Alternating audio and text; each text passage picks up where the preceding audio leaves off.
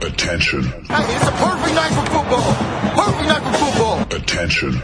Das sind die Sofa Quarterbacks mit der Sportradio 360.de Extravaganza zur National Football League. Overtime nicht ausgeschlossen, aber garantiert vier Quarter mit exzellentem Passspiel, bemerkenswerten Rushes und roten Flaggen, die unsere Special Team Coaches den Umpires entgegenschleudern.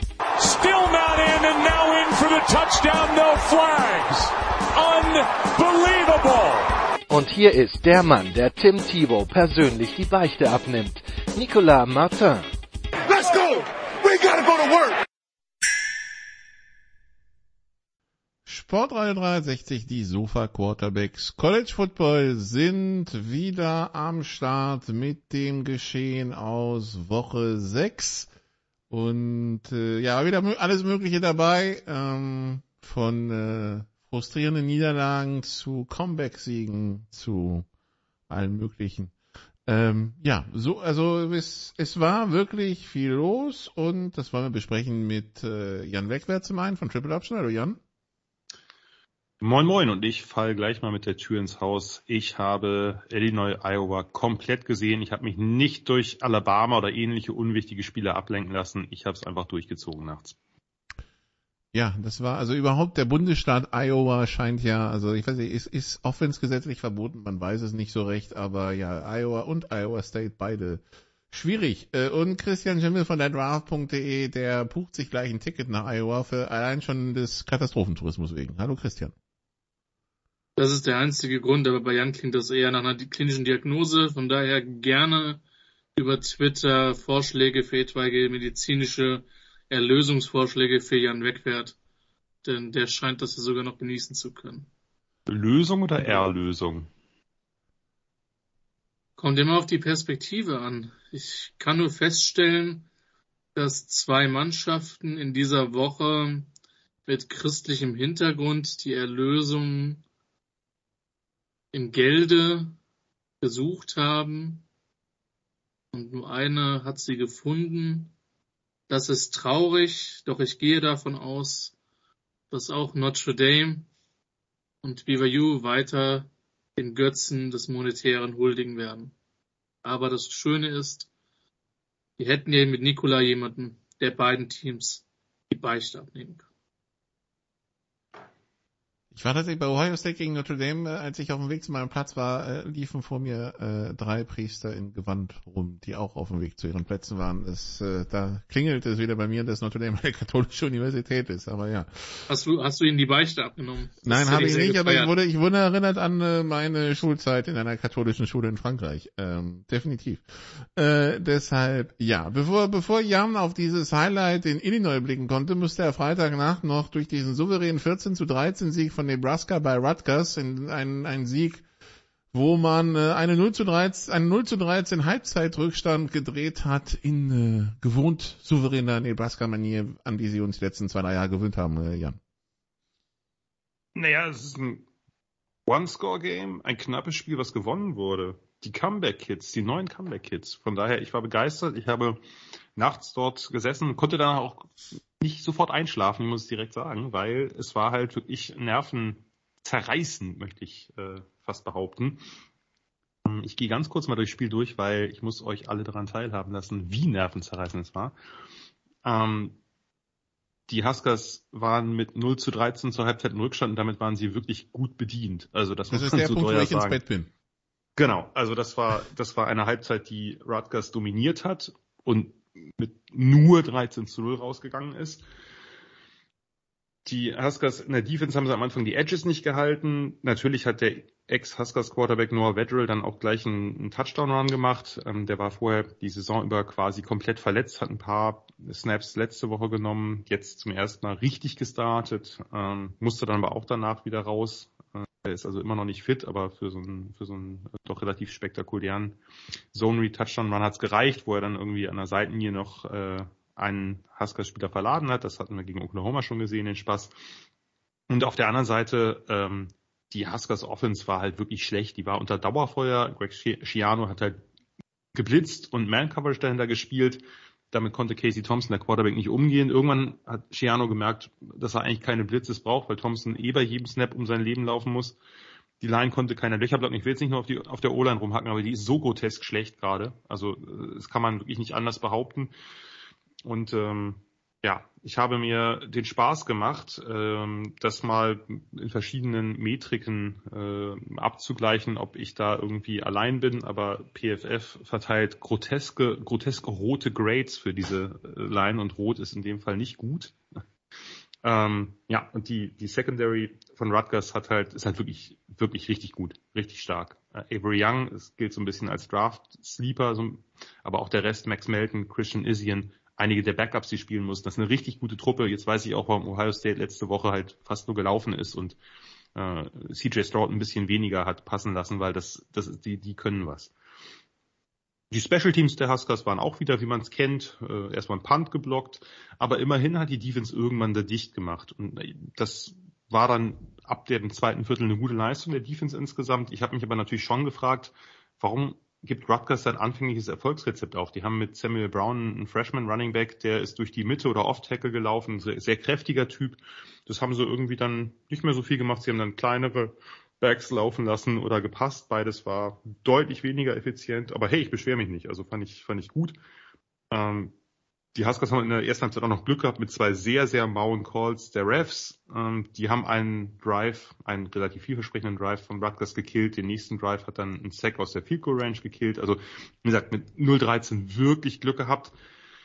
Und wie das so ist in solchen Spielen, dann kommst du raus, hast den ersten Drive in der zweiten Halbzeit, da machst du deinen ersten guten Drive, einfach ein bisschen Kurzpass spielen, mehr ist bei der Line nicht drin, weil längere Pässe oder Laufspiel funktioniert nicht und plötzlich steht 7-13 und keiner weiß, wieso das Spiel eigentlich knapp ist. Und ähm, ja, danach äh, blieb das Spiel zäh, man kann es nicht anders sagen.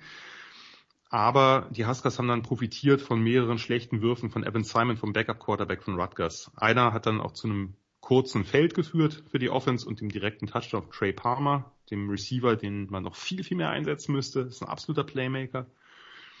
Und am Ende das muss ich jetzt nochmal kurz ausführen, eine der dämlicheren Strafen, und das will was heißen, wir haben in den letzten Wochen sehr viele dämliche Strafen erlebt.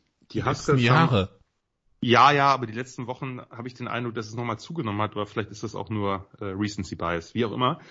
Äh, die Huskers haben ein Third and Very Long, irgendwas, was weiß ich, Dritter und 13 oder so, mach, ne, 14 zu 13 in Führung, wollen natürlich die Uhr möglichst am Laufen halten, naja, machen einen kurzen Pass an Richtung Seitenlinie. Das sind, waren so maximal zwei, drei Yards.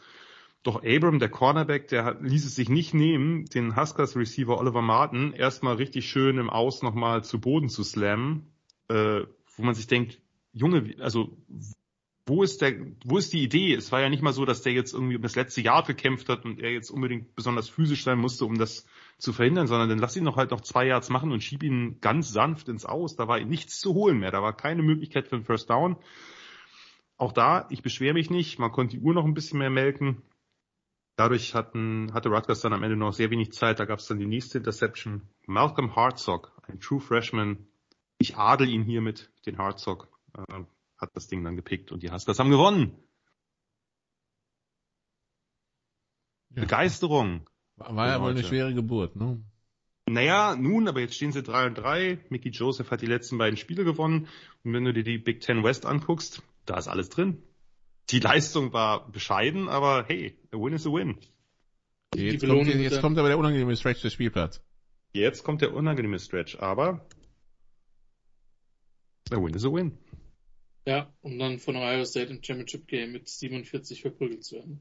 Zur Halbzeit. Das wäre noch, das wollte ich gerade sagen, das wäre noch die nette Variante, nur 47 Unterschied zu kassieren. Also bei dem äh, aktuellen, bei der aktuellen Spielstärke würde ich auch eher auf Nikolas Kommentar setzen zur Halbzeit.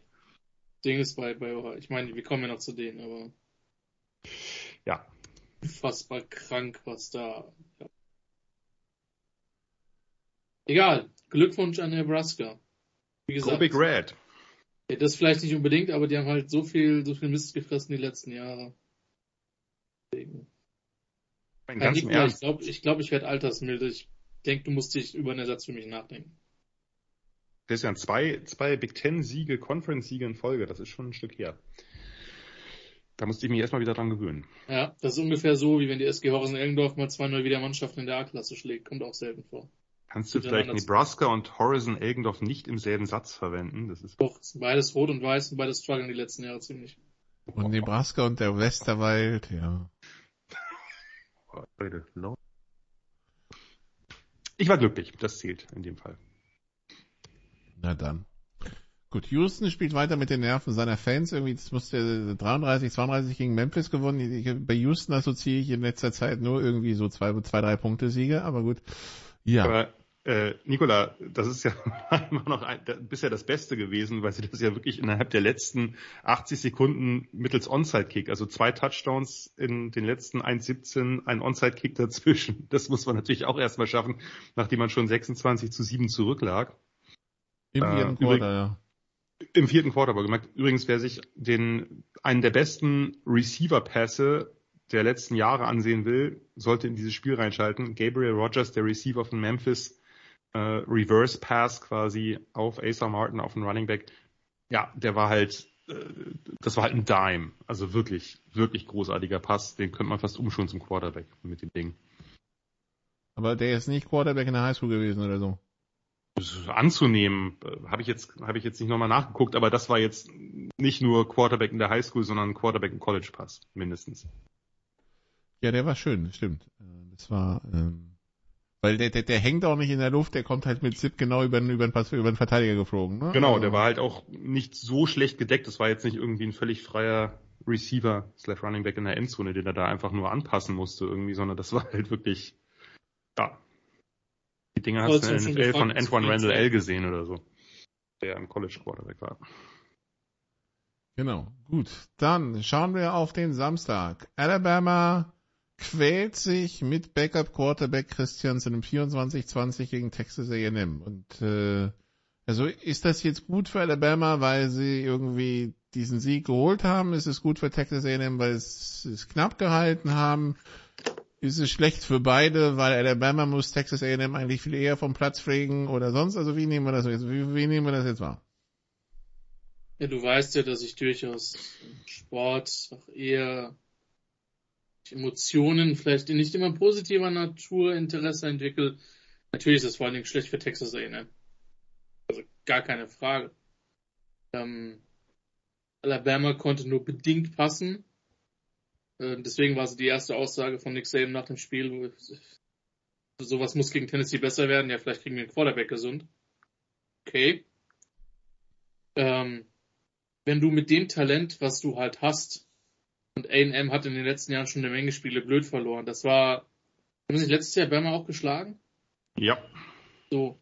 Das wäre jetzt mal deine, die Chance, Ole Mist zu sein. Ähm, aber es war dann doch Mist, ja? ähm, dass sie dann die Partie nicht gewonnen haben. Keine Ahnung. Für mich gibt's mit dem Recruiting keine moralischen Siege mehr für Jimbo Fischer. Ähm, insofern ist es am ehesten gut für Alabama, vermutlich im großen Kontext egal, weil sie offensiv eine dermaßen Maschine sind, die werden normalerweise keine, also klar, sie hätten theoretisch jetzt verlieren können mit, äh, mit Young. Ich glaube nicht, dass sie gegen Tennessee verlieren, aber das wird eine andere Nummer. Ähm, aber äh, ich glaube trotzdem, dass das eine Mannschaft ist. Also die, es hätte ihnen im Playoff-Rennen wehtun können.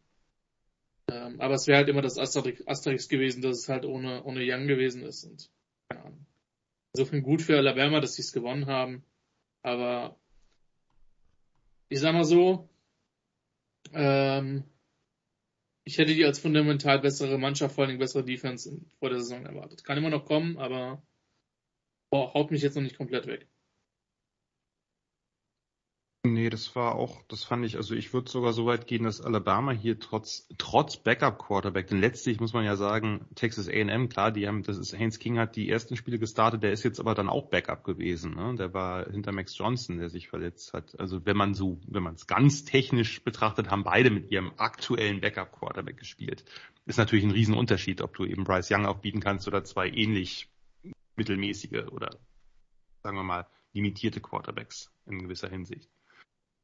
Aber trotzdem macht mir das schon ein bisschen Sorgen, dass die Offense halt, die Offense ist ja komplett abhängig, das hat man jetzt nochmal mehr gesehen von Young. Also das wenn früher Backup-Quarterbacks reinkamen, die haben besser funktioniert. Wir wussten damals ja nicht, dass Mac Jones halt dann die nächste Saison so wahnsinnig gut spielt, aber als der, als Tour sich damals schwer an der Hüfte verletzte, Mac Jones kam rein, ja, war ein Qualitätsabfall, aber kein so krasser. Und hier ist es ein völlig anderes Spiel, weil Jalen Milrow als Passer halt echt noch limitiert ist. Der ist ein super Läufer, aber du musst halt mal eine ganz andere Offense spielen. Und dann hast du, das war ja in der ersten Halbzeit dann so ein bisschen, bisschen die Story, dass Milrow halt drei Turnovers in der ersten Halbzeit hatte. Zwei Fumbles, der zweite, der darf nie passieren. Da hat, also wenn, wenn du in der Pocket scrambles und loslaufen willst, dann, hältst du den Ball so weit weg vom Körper, dann wird dir halt rausgeschlagen. Und so schlecht ist dieses das Talent von den Aggies gerade upfront nicht. Das sind halt junge Spieler noch, die ein bisschen enttäuschen, meiner Meinung nach, dafür, dass sie halt, also als, als Unit enttäuschen, dafür, dass es halt äh, alles vor und einige Five Stars sind. Walter Nolan hat ein super Spiel gemacht jetzt, aber da waren, da waren jetzt insgesamt ein paar gute. Fadil Dix hat ein paar schöne Pass Rushes gehabt. Das war, das war okay. Nur Milrow als Passer sah nicht gut aus. Als Läufer ist der klasse. Ja, da, nur da musst du halt eine Offense spielen wie mit dem jungen Jalen Hurts, als der Freshman war. Das, das ist okay. Äh, nur das kriegen sie halt nicht hin, weil sie, weil sie eben die, die O-Line im, im Run-Block und die, die Runner nicht mehr haben. Sie haben mit Jamir Gibson einen super Running Back, einen fantastischen Running Back, der gerade die Offense trägt, aber das ist ein anderer Typ. Dem gibst du halt nicht den Ball, damit er 30 Mal durch die Mitte läuft, sondern mit dem musst du halt viel Outside Zone spielen. Da kann er dann seine, seine Stärken ausspielen. Hat er ja auch jetzt wieder gemacht. Also der, der, diese Cuts und der Burst daraus, das ist schon, das ist schon sensationell gut. Aber wenn du dann im Passspiel so limitiert bist, auch natürlich nicht die Receiver hast, die jetzt mal aus irgendwelchen kurzen Dingern richtig viel rausholen, äh, dann, dann wird es schwierig. Also im Grunde genommen hat, hat Alabama wirklich vor allem mit seiner, mit seinem Pass Rush dieses Spiel letztlich gewonnen. Ne? Mit Will Anderson, der acht Pressures hatte, was wirklich vollkommen absurd ist. Er keinen Sack gemacht, aber nun, äh, muss er halt auch nicht, wenn er bei, bei acht Plays halt ähm, das Play halt disrupted und killt die anderen beiden Passrusher, äh, Dallas Turner und, und Chris Braswell, der, der Backup, auch also auch wichtige, wichtige Plays gemacht, Sacks gemacht, Pressures gehabt, die dann, äh, die dann ja auch äh, das eine Ding von Braswell, das führt dann zu der Interception von Haynes King, die dann zur Halbzeitführung führt. Nur was mich wirklich, was mich wirklich ein bisschen besorgt hat, ist, du hast gehst 17-14 in der Halbzeit, die beiden Touchdowns der Aggies waren halt kurze Felder nach den Turnovern von Jalen Miro. Dann hast du den ersten Drive ähm, der zweiten Halbzeit, wo du erst einen langen Run von Jamie Gibbs hast und dann eben ein, ein Mesh-Konzept-Touchdown äh, auf einen Receiver. Das war jetzt ein nicht so schwerer Pass, der mit, mit viel, also der Catch war kurz, der Run war länger von Ja'Cory Brooks. Du führst 24-14. Nur dann kehrt immer noch keine Ruhe ein. Ein früheres Alabama-Team hätte jetzt, okay, Scare in der ersten Halbzeit, dann, dann lassen wir es nach Hause laufen. Gerade da A&M ja jetzt auch offensiv wirklich limitiert ist. Das haben wir die letzten Wochen ja gesehen. Das, die, die haben ja, die haben A-Chain als Running Back, den Slot Receiver Smith, der ist jetzt aber äh, out for the season. Das heißt, die haben eigentlich nicht viel, vor allem nicht viel, was bisher Plays gemacht hat. Und jetzt fangen plötzlich aber die Receiver an, die vorher ähm, ja, ja höchstens mittelmäßig waren. Moose Mohammed im, im Slot, der ist der Sohn von Musi Mohammed. Ähm, Evan Stewart, der zwei so eine Moss-Catches fast hatte die fangen plötzlich an, Plays zu machen im One-on-One -on -One gegen die Defensive Backs, gegen, eine, gegen ein sehr, sehr gutes Defensive Backfield wohlgemerkt. Aber das kann sicherlich mal passieren. Das war jetzt immer noch nicht viel, was, äh, was A&M da offensiv hinbekommen hat. Nur was Nick Saban und Bill O'Brien in der Offense gemacht haben, die sind nur noch gelaufen und haben ganz selten mal einen Pass von Milrow eingestellt und der Pass hatte, sagen wir mal, vertikale Air von höchstens fünf. Ja, also das, dass wenn du zehn oder sieben Punkte vorne liegst, ist das ein bisschen zu wenig. Sie hat, glaube ich, einen Pass, der irgendwie 15 Yards dann war, der war vielleicht zehn in der Luft oder so. Aber sonst war das wirklich so konservativ, wie es nur ging. Und dann verkickst du zwei Field Goals. Ich meine, das hatten wir ja lange nicht mehr. Durch der Kicker, den sie jetzt haben, Reichert, der war ja, war ja die letzten Jahre wirklich gut. Jetzt ist Sabins größtes Problemfeld offensichtlich zumindest für ein Spiel wieder zurückgekommen. Aber A&M hat auf der anderen Seite ja auch ein paar Chancen gegeben und dann kommt plötzlich das zu dieser Situation, dass die halt, ähm, weil dieser Evan Stewart halt nochmal so einen richtig krassen Pass zwischen zwei Verteidigern runterpflückt, dass die dann plötzlich äh, vor der Endzone stehen. Das darf Alabama nicht passieren, dass sie mit, mit vier Punkten Vorsprung dann plötzlich nachher ein Play an der, was war das, zwei oder drei Yard Linie überleben müssen. Ähm, das Play war halt auch ein bisschen komisch von A&M, dass sie da äh, auf, das war sogar die Boundary Side, wo dann der Receiver, der einzelne Receiver da eine, eine Outroute Richtung Pylone läuft und dann äh, gegen der Quarterback den Ball auch noch viel zu spät wirft und auch wirklich ungenau, dass er überhaupt keine Chance hat, den zu komplettieren, weil der letztlich noch nicht mal Richtung Endzone geht, sondern davor landet. Das war natürlich eine total vergebene Chance, aber Alabama darf das so nicht passieren, dass sie nachher von einem Spiel so abhängig sind, ob sie das Ding verlieren. Also fand ich schon, fand ich trotz Backup Quarterback klar, ist blöd, äh, überhaupt keine Frage. Nur auch da ist natürlich viel Talent da. Jalen Miro ist ja nicht ein Walk-on oder so, das ist ein Four-Star, der dann musst du halt die Offense umstellen, wenn du ihm nicht vertraust als, als Passer. Dann musst du ihn halt, dann musst du halt wieder eine Offense spielen, äh, wie gesagt, wie die, wie die frühe Hurts Offense. Dann läufst du halt die ganze Zeit mit so mit dem Quarterback. Dann musst du ihn aber auch viel mehr laufen lassen, als du es getan hast und ihm sagen, halt den Ball fest. Also, ja, war irgendwie, ähm, ich hoffe, dass Bryce Young zurückkommt bald. Vor allem jetzt natürlich für dieses Spiel gegen Tennessee ist es oberwichtig, weil du kannst nicht halt nochmal Milrow oder wen auch immer du dann aufstellst, dem kannst du nicht nochmal 19 Pässe geben. Und zwar größtenteils wirklich nur Grüße an Thomas, Kurzpassgewichse.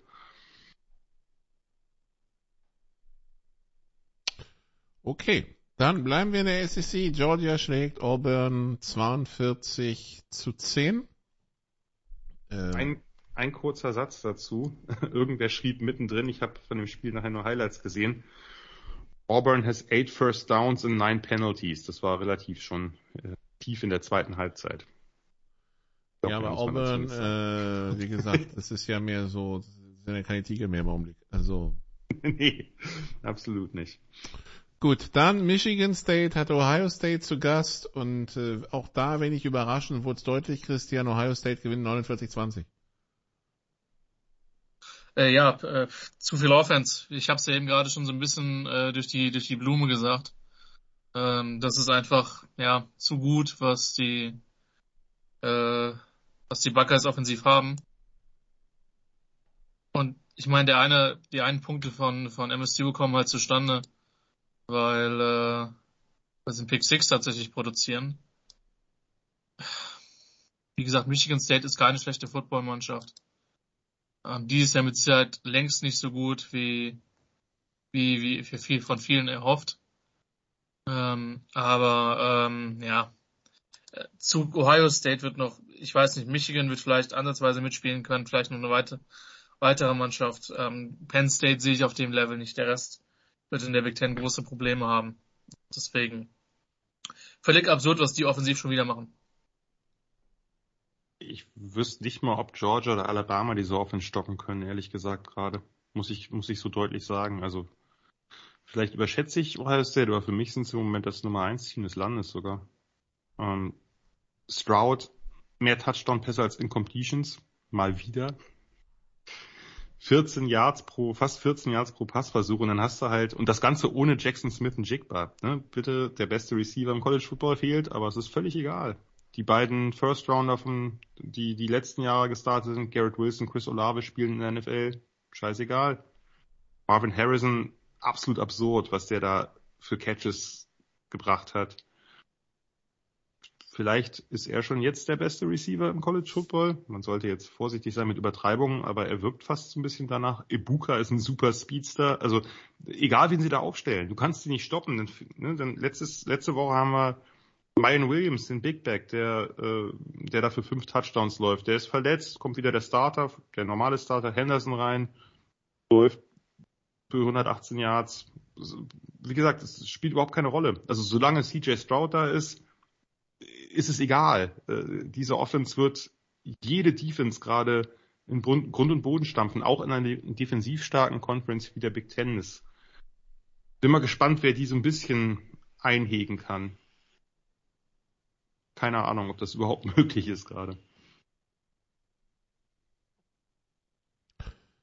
Ja, äh, wir werden sehen, wenn richtige Gegner kommen, weil ähm, also man kann jetzt auch nicht sagen, dass Michigan State, dass Michigan State eine gute Saison spielt. Also von daher ähm, richtig ist es richtig. jetzt, äh, also Ohio State hat jetzt Notre Dame geschlagen, Arkansas State, Toledo, Wisconsin, Rutgers und Michigan State. So. Wisconsin hat inzwischen den Trainer entlassen. Rutgers ist Ja, Rutgers. Ich meine, Rutgers hat sogar gegen Nebraska verloren und ja. Naja, Nikola, trotz deiner Disse, äh, Wisconsin und, und Rutgers haben jetzt keine wirklich schlechten Defenses. Das ist nicht deren Problem und die kriegen halt so locker einfach und auch noch mit, wenn man so will, angezogener Handbremse bei, gerade bei, bei Rutgers. Die kriegen halt 52, 49 Punkte eingeschenkt. Das, also vom ersten Spiel abgesehen gegen Notre Dame, wo ich glaube, dass ich vielleicht einiges auch noch eingrooven musste. Das ist sicherlich nicht, nicht nur das Verdienst der Irish Defense. Hat nicht schlecht gespielt, auf jeden Fall nicht, aber es fällt mir schon sehr schwer. Wie gesagt, es ist auch die nächsten Teams. Wir können über Iowas Offense lachen, wie wir wollen. Die haben eine gute Defense. Penn State hat eine gute Defense und die werden voraussichtlich wenig Chancen haben, diese Offense zu stoppen. Ich glaube, man muss der schon auch den Credit geben, der da, der da nötig ist. Das Ding dürfen sie nicht erst kriegen, wenn sie gegen Georgia oder Alabama spielen. Ja gut, aber dann, dann haben sie im Grunde genommen das Spiel gegen Michigan. Entweder sie gewinnen das und sind im Big Ten Finale, was dann wahrscheinlich ein, wo sie über irgendwen drüber rutschen vom Halbfinale. Oder sie verlieren und sie sind raus, oder was? Ja, wenn, wenn, wenn überhaupt. Ne?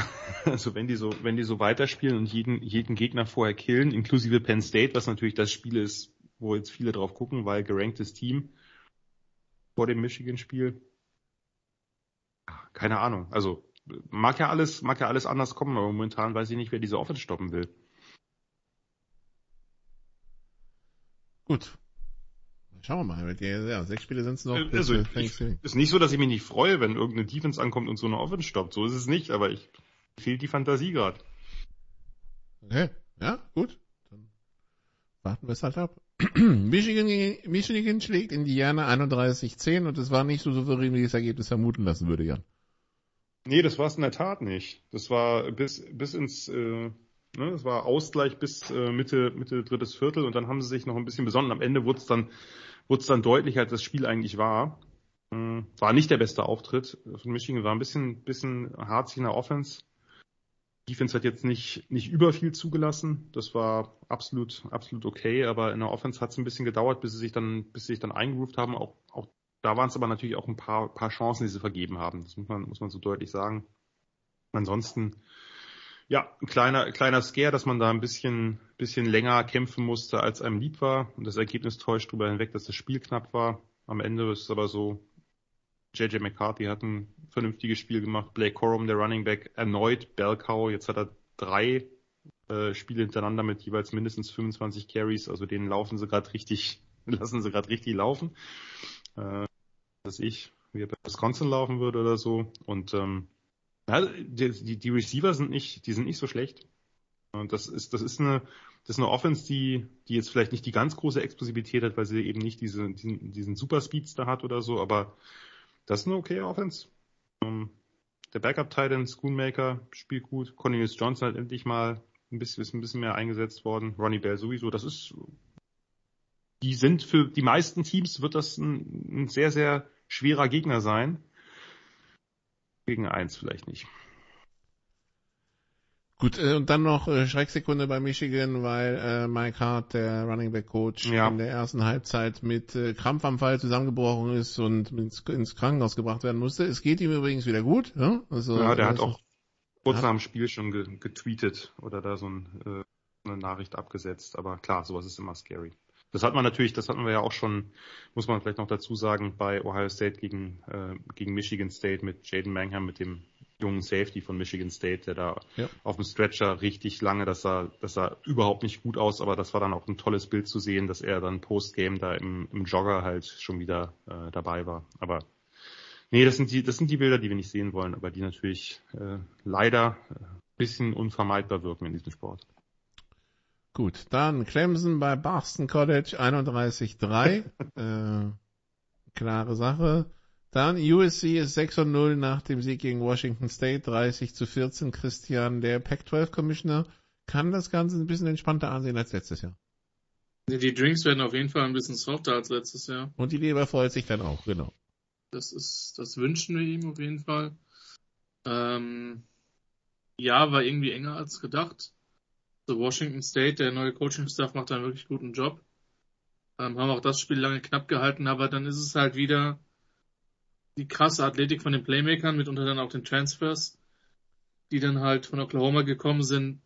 Oklahoma vermisst die zum Glück überhaupt nicht. Nee, gar nicht. Nein, nein, nein. Nee, nee. ähm, und ähm, fällt ja, nicht auf. Das, ja, ich will ja nur die, die Sooners-Fans ein bisschen aufheitern. Ähm, äh, nee, das. Die, die haben beim ja, Pac-12 Commissioner übrigens angerufen, also so, so munkelt man. Man munkelt, ja. Ja, also man nee. lallt mehr, dass man munkelt. ja. Keine Überraschung. Ähm, nee, das war dann am Ende, am Ende haben es halt die Athleten entschieden wieder für USC, ne? Muss man, muss man so klar sagen. Ähm, es ist dann zweimal ein bisschen einfacher. Ich finde, Washington State hat das über weite Strecken gut gemacht. Ähm, aber die Los Angeles ist in Business. Dieses Jahr vielleicht nicht zwingend mit den NFL-Teams, aber zumindest mit beiden, mit zwei sehr guten College-Teams. Äh, wie weit das dann geht, wird, wird man sehen, aber ähm, grundsätzlich für die Pac-12 mal eine, eine, gute Geschichte, positive Schlagzeilen zu machen, auch wenn es die beiden Teams sind, die die Liga dann verlassen werden. Das darf man nicht vergessen. Ja, das äh, stimmt. Also USC schlägt Washington State. Oklahoma State schlägt äh, Texas Tech 41 zu 31 in einem Spiel, in dem man zwischendurch hinten lag, Jan, aber dann doch gedreht hat. Also es war dann doch, also wir warten weiterhin auf das Ei von Oklahoma State.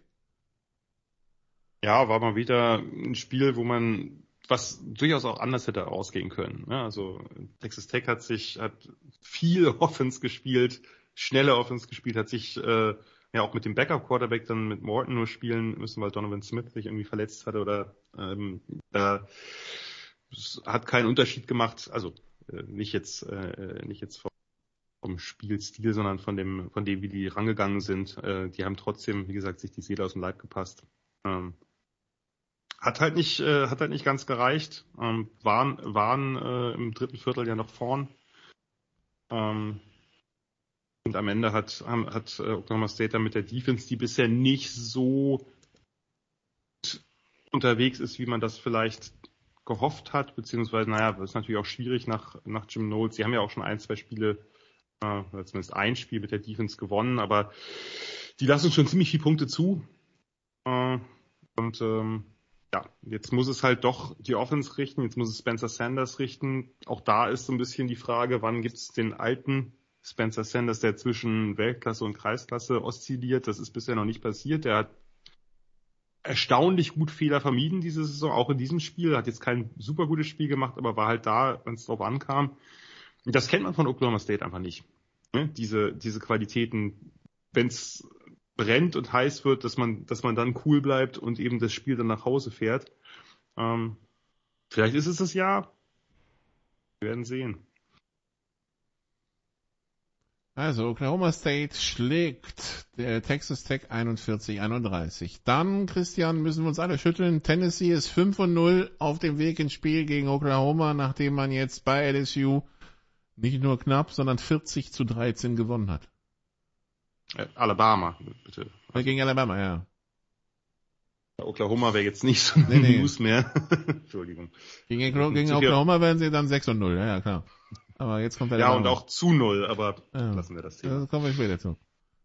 Ja, Tennessee ist back. Ich glaube, das kann man schon so sagen. Also, ähm, ich glaube, Jan, du hast die insgesamt übers Jahr noch ein bisschen besser gesehen als ich. Ähm, bis, bis dato. Äh, das war eine krasse Vorstellung. Also sehr ungewohnt. Irgendwie ein LSU-Heimspiel, 11 Uhr Ortszeit war das, glaube ich. Ähm, das offensichtlich waren da die meisten Spieler halt noch im Bett oder Karte am Ausnüchtern, wobei die dürfen ja eigentlich alle offiziell noch nicht. Ähm, es sei denn, du bist irgendwie der Sixth-Year Redshirt Senior. Ähm, also eben bei you ist alles möglich. Ja. Tennessee hat eine Offense, Tennessee hat ein Quarterback-Play. Das war mal für mich die erste Erkenntnis aus der Nummer. Und ähm, das war von vorne bis hinten eine komplett dominante Vorstellung. Und LSU ist, ähm, trotz der Bilanz habe ich die nie so, nie so überragend gut gesehen. Ich hätte jetzt niemals gedacht, dass die von Tennessee so die Scheunentore abgeschossen bekommen. Ähm, ja, mal gucken, wie sich das, wie sich das wendet. Vielleicht eine positive Story. Ich meine, die, die verdienen alle genug, aber dass, dass Brian Kelly da aus, so wie ich das mitbekommen habe, aus privaten Mitteln eine, eine Million gespendet hat, vielleicht die gute LSU-Story. Ähm, dieses Jahr. Aber ähm, ja, am Spieltag jetzt war nicht viel zu holen und bin überrascht, wie balanciert Tennessee das auch angeht. Können werfen, können laufen, haben einige Dimensionen der Offense. Macht Spaß und hat man lange in der Form nicht mehr so gesehen in, in Knoxville. Ja, das wäre auch meine Erkenntnis, dass sie so gut laufen konnten. Bisher ist es ja doch vor allem über Hooker und den Pass gegangen und jetzt haben sie doch das Spiel auch locker nach Hause gelaufen, sind quasi, nachdem sie, nachdem sie früh geführt hatten, haben sie das Spiel dann kontrolliert mit dem Lauf. Das ist, ein, das ist eine gute Erkenntnis. Das, das muss man eben auch können, weil das jetzt nicht unbedingt die größte Stärke bisher in der Saison war. Und im Pass, es fehlt immer noch der Top-Receiver Cedric Tillman. Scheint nicht das größte Problem gewesen zu sein. Ist natürlich, ist natürlich ein super wichtiger Spieler. Wenn der zurückkommt, umso besser. Aber ähm, Jalen Hyatt, der quasi Ersatzmann, wenn man so will, Brew McCoy ist ja der andere Starter, der hat halt das eine, diesen einen langen Pass gefangen, noch einen zweiten Touchdown später. Ähm, ja, wie gesagt, das, das, ist, das ist ein interessantes Team und die werden, ähm, die werden Alabama herausfordern. Das dann nächste Woche. Ole Miss schlägt Wenderbild 52 zu 28. UCLA, die 18, hat die Nummer 11 Utah zu Gast und UCLA gewinnt 42 zu 32 und wenn ich das richtig gesehen habe bei Twitter, Jan, folgte eine Lobeshymne auf Chip Kelly. Ja, hätte ich nicht erwartet, dass ich das äh, nochmal bringe. Das ge gehört irgendwie so, äh, vielleicht vor, weiß nicht, 15 Jahren oder 13 Jahren oder so wäre das noch normal gewesen, aber ähm, ich bin beeindruckt. Ich bin wirklich beeindruckt von diesem Team. Ähm, kann ich nicht anders sagen.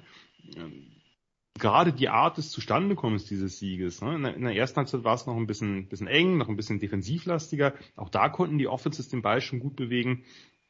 Nur wie äh, variabel diese Offense agiert, und das ist ja etwas, was man von Chip Kellys Offenses nicht unbedingt gewohnt war. Die haben halt ihre Playmaker gehabt, ihren krassen Speed, die haben ihre Spieler auf die oft immer gleichen Weisen freigeskimt und das hat executionmäßig geklappt. Aber wie schematisch divers das ist, also dass DTR und Zach Charbonnet gegen eine junge Front, die die Utes haben, dass sie dagegen laufen können mit ihrem ja auch viel diverseren Laufspiel mit Pullern, mit Power und Gap Running und so weiter. Da ist so viel, da ist so viel Unterschiedliches dabei. Das hat mich jetzt nicht so sehr überrascht. Aber dass DTR gegen eine so profilierte Zone Defense, die die Utes nun mal haben, dass er die dass er die so sezieren kann fast. Ohne Fehler. Nehmen wir den Pick 6 am Ende mal raus. Das war ja Garbage Time. Das war völlig unnötig. Ich weiß nicht, warum sie da überhaupt noch gepasst haben.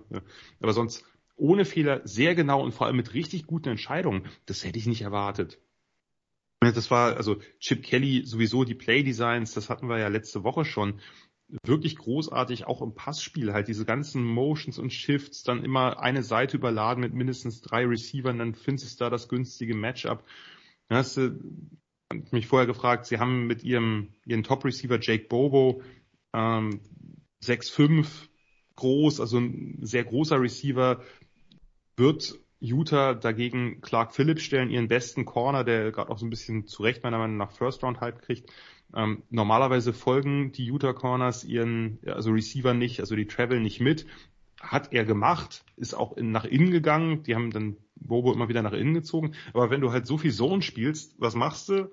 Was machen sie? Äh, also UCLA, die spielen halt mit Crossern, mit, mit Overroutes, mit Digs oder so, dass du eben den immer wieder übergeben musst. Also die gab diese eine Overroute zum Touchdown von, von Bobo, das war ein Paradebeispiel. Aber es gab auch ein anderes, beim zweiten Touchdown hat er halt mit, mit einer super Slant Route, also auch super an, angetäuschten Slant Route, mit einem tollen Cut hat er halt Flips auch direkt verladen. Später haben sie noch ein Mesh-Konzept eingebaut bei dem langen Touchdown.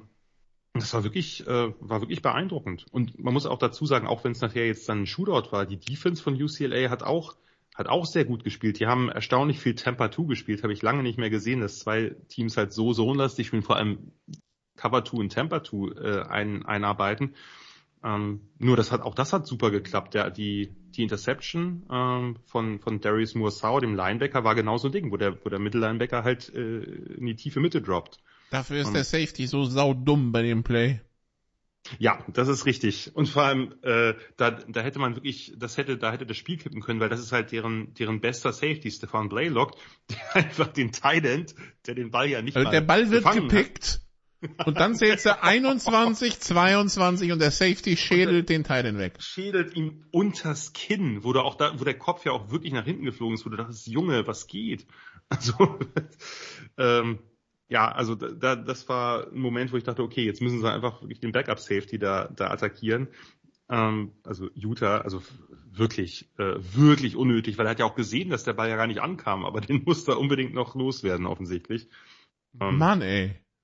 Wirklich, wirklich nicht schlau. Äh, gerade wenn du halt ein, ein wichtiger Spieler, der hat dieses Jahr bisher, ich hatte das Spiel davor, da hatte, da hatte er einen Pick auch gehabt, der hat richtig, richtig gut gespielt. Ich kann ihn vorher auch nicht, aber der hat dieses Jahr wirklich gut gespielt. Und dann nimmst du dich bei so einem, ne, es gibt ja immer mal diese Bang-Bang-Plays, das kann halt passieren als Defender, dass du jemanden mal so wegschädelst, wie du es eigentlich solltest, aber in diesem Fall war das absolut unnötig. Anyway, äh, bei Utah. Das war auch kein Unfall, ne? Also. Nee, nee, nee, das war kein Unfall, sondern das musste so sein, offensichtlich. Warum auch immer, aber musste so sein. Ähm, ja, Christian hätte sich gefreut, wenn, man, wenn er mein Co-Kommentator gewesen wäre bei so einem Spiel. Du könntest, hättest auf jeden Fall sehr genau vorhersagen können, was ich gemacht hätte. Die Tischkante gebissen? Ja, und ein sehr aktives Kopfschütteln dann mal wieder. Naja, es muss ja schon was sein, was dann äh, das Publikum auch mitbekommt von euch, aber. Ja, ja. Das, das Publikum kriegt's insofern mit, weil das dann so einer der wenigen Momente ist, wo ich dann meinen Mund halte. So. ja, ganz kurz noch drei Sätze zu Utah. Ich, ich habe mich ein bisschen gefragt, äh, das ist ja dann kein echter Shootout geworden, aber doch ein Spiel, was relativ äh, viele Drives in Touchdowns abschließen ließ in der zweiten Halbzeit. Ich weiß nicht, ob sie vielleicht noch ein bisschen mehr laufen hätten sollen, ob sie die, die Titans, insbesondere Kincaid, mehr hätten einsetzen sollen. Ist halt immer schwer, wenn du zurückliegst. Und es war so ein bisschen so, ja, dass Utah die zweite Halbzeit immer hinter einem Two-Score-Rückstand herrannte, den sie dann mal auf One-Score verkürzen konnten. Ähm, aber UCL hätte jedes Mal die Antwort parat. Cam Rising, der Quarterback von Utah, war nicht vielleicht nicht ganz so akkurat wie sonst, ist trotzdem einfach ein krasser Baller. Äh, nur ist ihm dieses Balling irgendwann so ein bisschen auf die Füße gefallen, als er diesen dann ja letztlich spielentscheidenden Fumble hatte, wo er wirklich in die Line reinkracht, äh, in das Gap reinkracht und Muasau, der ein super Spiel gemacht hat, der eben auch den Pick hatte, mit einem herausragenden Tackle Helm auf Ball ihn dann in der Hole trifft und, äh, und den Ball halt damit rausschlägt oder raushittet. Ähm, ist ein bisschen, ein bisschen enttäuschend für, für Utah. Wie gesagt, ich fand, die haben jetzt nicht grundsätzlich ein schlechtes Spiel gemacht, aber UCLA war halt in der Offense, in der Offense einfach beeindruckend gut. Und Zach Charbonnet ist einfach ein Tier. Wenn du einen Running Back hast, der so groß und kräftig ist und manchmal auch durchaus recht aufrecht läuft, aber den du einfach, wenn der drei Schritte Schwung hat, den kriegst du einfach nicht zu Boden. Und dann ist er auch für seine, für seine Masse erstaunlich schnell. Jo, das ist, äh, also ich bin mal gespannt, irgendwann wird's wird's eine Defense geben oder einfach auch ein Spiel geben, wo die eben vielleicht diese Konstanz nicht haben können, wo DTR diese Konstanz nicht hat, die er als Passer bisher nie bewiesen hat, über viele Spiele hinweg. Ich bin mal gespannt, wann es soweit ist, weil das sieht, das sieht halt schon, das sieht halt schon richtig gut aus und das hätte ich Chip Kelly nicht zugetraut, sage ich ganz ehrlich. Chip Kelly sich vielleicht selbst auch nicht mehr, aber. Das ist gut möglich. Ja, 42-32, also der Sieg von UCLA gegen Utah. Oregon schlägt Arizona 49-22. Kentucky schlägt South Carolina 24-14. North mm Carolina, mm ja. mm äh, nee, South Carolina schlägt, Entschuldigung, South Carolina schlägt Kentucky 24-14, so rum, ja. Äh, Kentucky hat halt Will Levis nicht dabei gehabt, musste mit Backup Quarterback spielen. Ob man dann gleich gegen South Carolina verlieren muss, eine andere Frage, aber so war es. So war's. Ja, sorry, den Upset habe ich übersehen. North Carolina State gegen Florida State 19 zu 17. Damit äh, endet ja die schöne Florida State Story, die schön, also die gut angefangen hatte. Jetzt ein paar Kratzer im Lack, aber gut. Äh, Wake Forest gegen Army 45-10 und dann äh, Christian natürlich ähm, Christian-Spiel. Äh, ja, das ist, das ist ein Christian-Spiel. Notre Dame gegen BYU, so wie du eingefangen, so, so wie du eingestiegen bist, musst du jetzt zu diesem Spiel was sagen. Notre Dame schlägt BYU 28-20. Äh, was eine gute Nachricht von Notre Dame ist, so sehr wie auf dem äh, Head Coach die ersten Wochen rumgeklopft wurde. Was heißt rumgeklopft? Sie hatten halt nicht wirklich eine Offense. Und ähm, das ist als Head Coach ein Problem. Das wissen wir seit dem Feuern von Matt Rule. Ähm, die Ergebnisse waren einfach nicht da.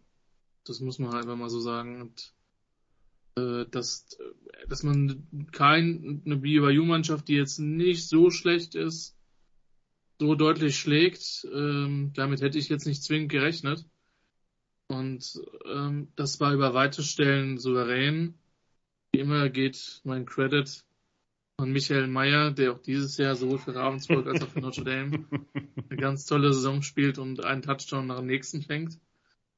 Ähm, der war eine starke Nummer. Ich muss zugeben, ich habe also was mich tatsächlich ein bisschen überrascht hat, aber das mag auch jetzt, ähm, ich weiß nicht, was dem geschuldet ist, aber das war schon auch sehr, sehr voll in, in, in Vegas. Und ich will nicht sagen, dass mich das jetzt komplett überrascht hat, aber Notre Dame ist halt doch einfach eine National Brand.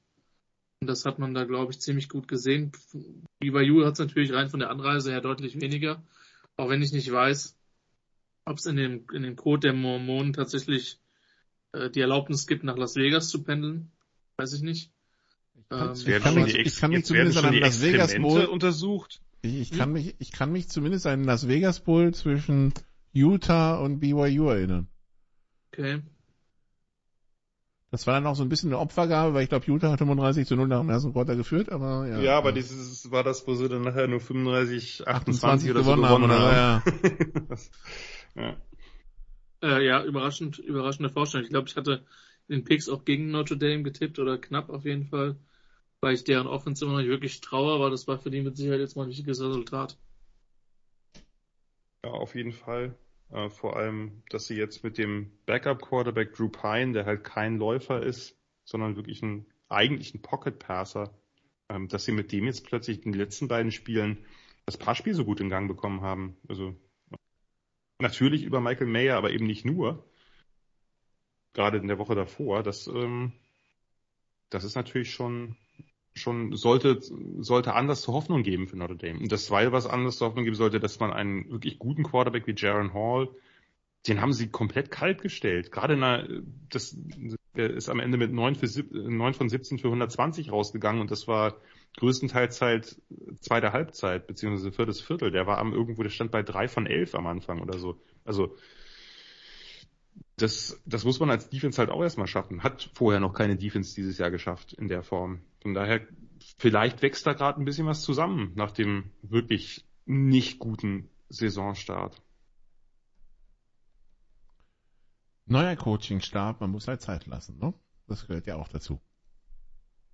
Und nicht direkt nach drei Spielen das Ganze in Frage stellen. Dann Kansas gegen TCU. Ähm, TCU gewinnt 38 gegen, zu 31 gegen Kansas äh, war ein Spiel zwischen zwei Top 20 gerankten Mannschaften, Jan. Äh, ähm, TCU war genau Favorit mit sieben, covert also genau und äh, ja, baut auf dem Erfolg letzte Woche gegen äh, Oklahoma auf und ist jetzt weiterhin ungeschlagen 5 und 0 und Kansas frisst die erste Saisonniederlage. Ja, und es war irgendwie so ein bisschen, muss ich ganz ehrlich sagen, Spiel des Jahres für mich. Also hätte ich nicht erwartet und ist ja auch nicht so, dass ich sonst irgendwelche Shootouts, und das war es ja am Ende, ähm, besonders positiv bewerte, aber das hier war. Das dritte Quarter war, war wild. War ein richtig, richtig guter Shootout. Und das hat so viel Storylines gehabt. Irgendwer sagte, wir sollen über dieses Spiel lange reden. Kein Problem, ich werde es tun. Oh Gott, wenn, wenn, um, schon, ähm. der, wenn schon der Wegwärts sagt, es wird lang. Also Christian, wir treffen uns in einer halben Stunde wieder hier, okay? Ich wollte gerade sagen, ich bin erstmal raus. Ihr dürft, ihr dürft, ihr dürft, ihr dürft sehr gerne äh, reingrätschen. Aber das war doch, das war doch einfach ein sensationelles Spiel. Also ich war absolut begeistert. Erste Halbzeit im Zeichen der Defenses, von daher, es war ja auch nicht ein reines Offenspiel, sondern es ist halt irgendwann dazu mutiert. Das dritte ähm, Quarter war halt Vogelwild, ne? Ja, ich fand das vierte auch schon auf seine Weise sehr wild. Aber gehen, gehen wir das mal, oder ich gehe das mal ganz kurz ein bisschen zumindest chronologisch durch. Was sich halt TCU überlegt hat und Sonny Dykes überlegt hat, das hat, war auch mal an der Zeit, die haben mit Quentin Johnston einen Mismatch Receiver allererster Güte. Einen großen, vor allem sehr kräftigen Spieler, der wahnsinnig gut mit dem Ball in der Hand ist und eben nicht nur irgendwie ein Perimeter Possession Receiver ist. Und haben halt es endlich geschafft, nachdem der in den ersten Spielen überhaupt nicht eingebunden wurde, den wirklich einzubinden mit viel Play-Action von Max Duggan. Ähm, den haben sie äh, mehr über die Mitte eingesetzt, Quentin Johnson. Und das hat halt, das hat halt wirklich, äh, wirklich gefunzt. Das zweite, was am Anfang bei TCU wirklich gut funktioniert hat, war das Tackling, gerade am Perimeter. Kansas spielt halt viel mit Misdirection, mit East-West-Plays, äh, mit Jet Sweeps, mit schnellen Pässen nach außen. Das ist eine gefährliche Dimension dieses Teams und die hat TCU den am Anfang komplett genommen. Die DBs haben super getackelt. Ähm, in den Flats gerade. Ne? Und ähm, das hat immer wieder auch Drives verunmöglicht, die eigentlich sonst gar nicht so schlecht aussahen. Und dann gab es den ersten guten Drive von, von Kansas und Jalen Daniels, der Quarterback, hat halt an der Goal-Line gefummelt. Und auf der anderen Seite gab es dann drei Plays von, von Quentin Johnston und dann war TCU 84 Yards weiter auf der anderen Seite. Keyplay, wenn man so will, war halt in der ersten Halbzeit dieser Sack von Jamal Hodge von dem TCU-Linebacker, wo sich Jalen Daniels verletzt hat an der Schulter. Damit war er der zweite Quarterback in Folge, den Jamal Hodge aus dem Spiel nimmt, denn letztes, letzte Woche war das halt dieser Dirty-Hit gegen Dylan Gabriel. Diesmal war es nicht Dirty, muss man dazu sagen, aber äh, naja, der hat offensichtlich gerade das Talent, den Quarterback des Gegners auf eine, sagen wir mal, eher unschöne Weise auszuschalten. Wie gesagt, diesmal gebe ich ihm da keinen Vorwurf. Und ich dachte schon, na gut, dann wird das Spiel jetzt langweilig, weil ne, der, der, Playmaker der Kansas Offense ist weg und dann kommt halt der Backup-Quarterback rein, Jason Bean, der hat letztes Jahr ein bisschen Erfahrung gesammelt. Und Lance Leipold hat wirklich, einen, fand ich, einen exzellenten Gameplan für den ausgetüftelt, wo sie noch mehr auf Misdirection gesetzt haben, vor allem halt am Anfang mehrfach Rollouts zur einen Seite und ein Throwback-Pass auf die anderen, auf irgendeinen völlig freien Spieler, der sich rausgesneakt hat. Das hat super geklappt, mehrfach auch beim, beim war glaube ich der erste Touchdown dann von, von Kansas äh, nach der Halbzeit. Später gab es dann aber auch klassischere Passkonzepte. Und dann fand ich, wurde es wirklich wild. Ne? Das war dieses dritte Viertel, was du angesprochen hast, äh, Nicola. Erst TCU mit einem Air Raid Klassiker, nämlich diese, dieses äh, zwei Receiver auf beiden Seiten, dieses Double Stack sehr weit außen, schneller Pass und du hast einen Vorblocker direkt vor dir, den Receiver, dadurch, dass es so weit auseinandergezogen ist, ähm, wird das dann, wird das dann Big Play, weil du halt auch dem Return, quasi deinem Returner, Darius Davis den Ball gibst. Erstes Superplay. Dann gibt's die Interception, wieder dieser Linebacker Hodge, äh, macht nochmal einen, einen Touchdown für TCU. Aber es gibt immer die sofortigen Antworten. Jason Bean, der Backup Quarterback, der hat zwei erbärmliche Pass-Attempts dieses Jahr vorher gehabt, wird ins Topspiel geschmissen und haut drei Touchdowns in einem Viertel raus. Und das waren halt nicht irgendwelche, bis auf den ersten, irgendwelche völlig freien, sondern wirklich super Pässe. Der, ne, dann ging es ja wirklich hin und her. Die Post auf Quentin Skinner, erster schöner Pass. Auf der anderen Seite fängt Tay Barber in Double, in Double Coverage einen Ball, Touchdown. Kann man das toppen? Ja, kann man. Dann kam Kansas mit Jason Bean auf Quentin Skinner die zweite, diesen Diving Catch am Ende der Endzone, wo er gerade so das Knie noch reinkriegt. Kein Problem. Ähm, Quentin Johnston toppt selbst das noch mit dieser Seam Router aus dem Slot, wo er wirklich Monsterkonzentration beweist, den Ball halt trotz enger Coverage nochmal auf der anderen Seite dann am hintersten Ende der Endzone fängt. Das heißt, diese Plays, diese Touchdown-Plays waren alle nicht irgendwie, oh, die Defense hat gepennt oder ein Coverage-Bust oder der Spieler war einfach besser, sondern das war nicht unbedingt schlecht verteidigt, aber die Pässe und die Plays der Receiver waren einfach sensationell gut auf beiden Seiten. Die haben sich quasi gegenseitig überboten die ganze Zeit. Und dann kann ich in Shootout halt auch gutieren, weil es halt wirklich genuin daran liegt, wie gut diese Plays sind. Ja, und dann ein bisschen schade äh, natürlich, dass die letzte Chance der Jayhawks, ähm, wo sie dann ja auch, äh, wo sie dann ja auch übers Feld erst marschieren, endet dann eben mit diesem, mit dieser Fourth Down Incompletion, wo gleich zwei Horde Frogs Defender, insbesondere der natürlich, äh, wo der, wo der Ball hinging, deutliche Holdings begehen. Also diese Sorte am Jersey ziehen, die man eigentlich sofort sieht, ne, die jetzt nicht irgendwie äh, im, am Catchpoint nur waren oder so, sondern wirklich Holdings. Das ist natürlich ein bisschen bitter. Ähm, oder nicht nur ein bisschen bitter, wenn ich jetzt Kansas-Fan wäre, würde ich mich halt total ärgern darüber, aber äh, nimmt für mich nur wenig als neutraler Beobachter von diesem wirklich fantastischen Spiel. Also das kann man sich auch gut und gerne nochmal angucken. Meiner Meinung nach insbesondere inklusive der ersten Halbzeit, denn da waren die Defenses auch wirklich richtig stark. Also das war, war wirklich höchste Qualität, die da geboten wurde. Ich war begeistert. Ja, und wie gesagt, TCU 5 und 0, ne? Also. Ja, und wie gesagt, auch, auch Kansas 5 und 1. Wer hat damit gerechnet? Niemand. Das ist kein schlechtes Team gewesen. Das, das hat nicht, nicht zwangsläufig das bessere Team gewonnen. Vielleicht ein bisschen das glücklichere. In der ersten Halbzeit fand ich TCU bis in der zweiten hätte ich, äh, hätte ich die Vorteile eher bei Kansas gesehen. Aber am Ende sind es dann halt ein, zwei Plays und vielleicht ein blöder Call, die dann zu deinen Gunsten ausgehen so ist es oft in engen Spielen. Und ähm, ich denke, beide werden weiterhin äh, uns auf ihre Weise begeistern. Spannende Offenses, keine schlechten Defenses, trotz dieses Komme ich jetzt schon auf den Spread von, von Kansas gegen Oklahoma später beim Picking. wir sind noch gar nicht über Oklahoma drüber gebügelt. Lass doch ein bisschen, ein bisschen Geduld. Ja, okay, ja junger. Ähm, Erstmal kommen wir zu einem anderen Highlight jetzt, ne? Äh, genau, weil alles, was offensiv zu Begeisterung bei Jan geführt hat in diesem Spiel von äh, Kansas, das andere Team aus Kansas war halt in Iowa unterwegs, Kansas State bei Iowa State und das war das punktreichere Spiel der beiden Iowa Teams an diesem Wochenende. Kansas State gewinnt souverän 10 zu 9. Ähm, ja. Jan. Ja, was soll ich jetzt dazu sagen? Ja, das ist doch, das ist doch, äh, also Kansas State ist doch hier, das ist doch der Ex-Nebraska Quarterback. Der ja, macht der zehn Punkte. nochmal richtig unter Beweis gestellt. Ja, ja der, der, macht, der, der Unterschied ist, da macht er zehn Punkte und gewinnt das Spiel, weißt du? Reicht, genau. Ja, und im Grunde genommen hätte es noch zumindest einen weiteren Touchdown geben müssen. Äh, es gab ein wirklich absolut wildes Play äh, von, von Martinez auf Malik Knowles, auf den Receiver, der dann irgendwie die halbe Defense umläuft, um sich dann direkt vor der Endzone den Ball aus der Hand schlagen. Also es war wirklich äh, etwas, ein, ein totales Freak-Play, was dann äh, ja nicht zu einem Touchdown oder zu Punkten von Kansas State geführt hat. Vor, also sagen wir, fangen wir mit dem Positiven bei Iowa State an Diesmal war es nicht der Field Goal Kicker, der irgendwie drei Field Goals versägt hat, der hat alle drei reingemacht, hat aber trotzdem nichts genützt. Das Positive für Iowa State, irgendwann war das Spiel vorbei. Hm, was hast du? Irgendwann war das Spiel vorbei. Das ist auch sicherlich auch was Positives. Ja, äh, kein Spiel, an das man lange denken wird. Äh, ich habe zwischendurch mal ein, zwei Mal kurz reingeschaltet, aber da konnte ich mich echt nicht halten. Das, das hat nicht gereicht. Trotz Adrian Martinez, nein, da so äh, weit geht die Liebe doch nicht, ja, okay. Nee, so weit geht die, äh, sagen wir mal so, ich habe mich gefreut, dass sie gewonnen haben. Ich hätte mich auch für Iowa State allein wegen mit Campbell gefreut, von daher war mein, äh, meine Sympathien da verteilt, sage ich mal.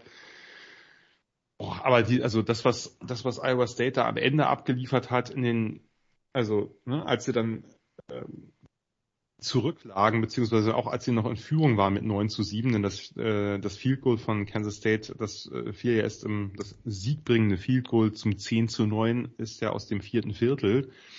Aber dass man dann äh, drei Plays minus ein Yard Punt, drei Plays vier Yards Punt und vier Plays drei Yards Downs damit endet, das ist natürlich etwas wenig, sagen wir mal. Ja, Iowa State 0 und 3 in der Big 12. Jo. Ja. Aber wenigstens das Staatsduell gegen Iowa gewonnen. Äh, dafür ja, haben übrigens 10 ähnlich, Punkte gereicht. Ähnlich spektakuläre Weise. ah. So, dann, bei Arizona State reicht es anscheinend, den Headcoach rauszuschmeißen. Schon werden Sachen besser. 45-38 Sieg gegen Washington, Christian. Ähm, if it was so simple. If it was so simple, ja, keine Ahnung. Also, Washington hat da jetzt mal wieder drunter gelitten. Dass das, wie gesagt, für mich kam das total überraschend. So, wir haben ja letzte Woche noch gewitzelt, so, ja, ja, Trainerwechsel und ja, manchmal reicht das, ne? Und äh, ich muss zugeben, ich habe zu, von dem Spiel zu wenig gesehen, um das für eine fundamentale Analyse aufzubereiten. Aber ähm, das, was ich an Highlights gesehen habe, hat mich mittelmäßig überrascht. Ja, und damit ist der gute Eindruck bei den Huskies endgültig weg, ja, ne? Ja, ich habe auch nicht, also ich habe es nicht nachgeschaut. Ich habe irgendwann im vierten Viertel habe ich es auf dem zweiten Screen getan, weil ich ich im Traum damit gerechnet habe, dass Washington das irgendwie auch nur knapp gestalten kann. Also, oder knapp gestaltet, sondern dachte, die ziehen die eigentlich locker weg. Ja, aber so war es dann nicht. Und äh, Arizona State mit Interims Head Coach und auch noch mit Backup Quarterback, der vorher ungefähr überhaupt keine Erfahrung hatte, gewinnen gegen Washington. Washington hat ja in den letzten Wochen schon also bewiesen, also Fifth dass String Walk On. Ja, ja, das ist der, genau, das ist aber der jetzt aktuell der Backup von Emery Jones. Äh,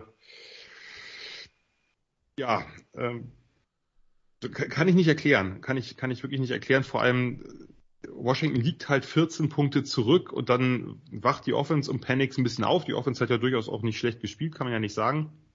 Macht den Ausgleich. Ähm, du denkst, na ja, Jetzt nimmt das vielleicht dann doch seinen gewohnten Gang und das ist ja nun oft, äh, haben wir schon oft erlebt, ne? der, der klare Favorit äh, holt dann irgendwie, ist vielleicht ein bisschen im Tiefschlaf, holt dann eben den Rückstand auf und jetzt äh, machen sie es aber doch klar und dann zaubern die halt einen richtig, richtig guten Drive, den ich dann gesehen hatte, hin zum 45-38 mit Laufspiel von Ex Walladay, mit, mit einigen Pässen von Bourget, von dem, von dem Backup Quarterback, der wirklich, wie gesagt, keine Aktien irgendwo in irgendeinem Spiel bisher hatte. Ja. Und dann scheitert äh, Washington zweimal, äh, zweimal on Downs danach. Das Ding ist durch und darfst du nicht verlieren. Also wenn du irgendwie irgendwelche Ansprüche hast, irgendwo weiter oben, jetzt will ich gar nicht von der Pac-12-Krone reden, aber weiter oben mitzuspielen, dann darfst du so ein Spiel nicht verlieren. Aber das zeigt äh, oder verstärkt die Tendenzen, die wir schon gesehen haben, dass Washington halt mit der neuen Defense, dass sie da noch Zeit brauchen. Und das ist, die haben über, über viele Jahre dieselbe ungewöhnliche, also in jeder Hinsicht ungewöhnliche, zonenlastige 2-3-5, beziehungsweise 2-3, was ist es denn, die 2-3-6, 3-3-5 mit irgendwie sehr wenigen Linern und sehr, sehr vielen DBs, die halt spezielle Verantwortlichkeiten hatten gespielt. Jetzt spielen sie halt eine konventionellere Offense, immer noch mit viel Sohn, aber eben doch viel konventioneller als das, was sie da unter Jimmy Lake gespielt haben. Und jetzt äh, kommen sie überhaupt nicht damit klar. Und man kann offensichtlich nicht nur, früher konnte man, wenn überhaupt, gegen sie laufen, nur mittlerweile kann man halt offensichtlich eben auch mit dem Backup, Backup Quarterback halt ganz gut passen. Das braucht vielleicht doch noch ein Jahr. Also die Offense sieht sieht gut aus, sieht sehr gut aus insgesamt, trotz allem, was Kalen de Border äh, schematisch auch gemacht hat, aus einer ja letztes Jahr wirklich grauseligen Offense, aber die Defense ist denen komplett abhanden gekommen. Gut, müssen, müssen sie halt rebuilden. Ähm, also Washington verliert gegen Arizona State 38, 45 und fliegt logischerweise aus den Rankings. Mississippi State schlägt Arkansas 40 zu 17. Cincinnati schlägt auf Florida 28 zu 24. Missouri schlägt Florida. Äh, nee, Florida schlägt Missouri, so rum. Äh, 24 zu 17 und äh, ja.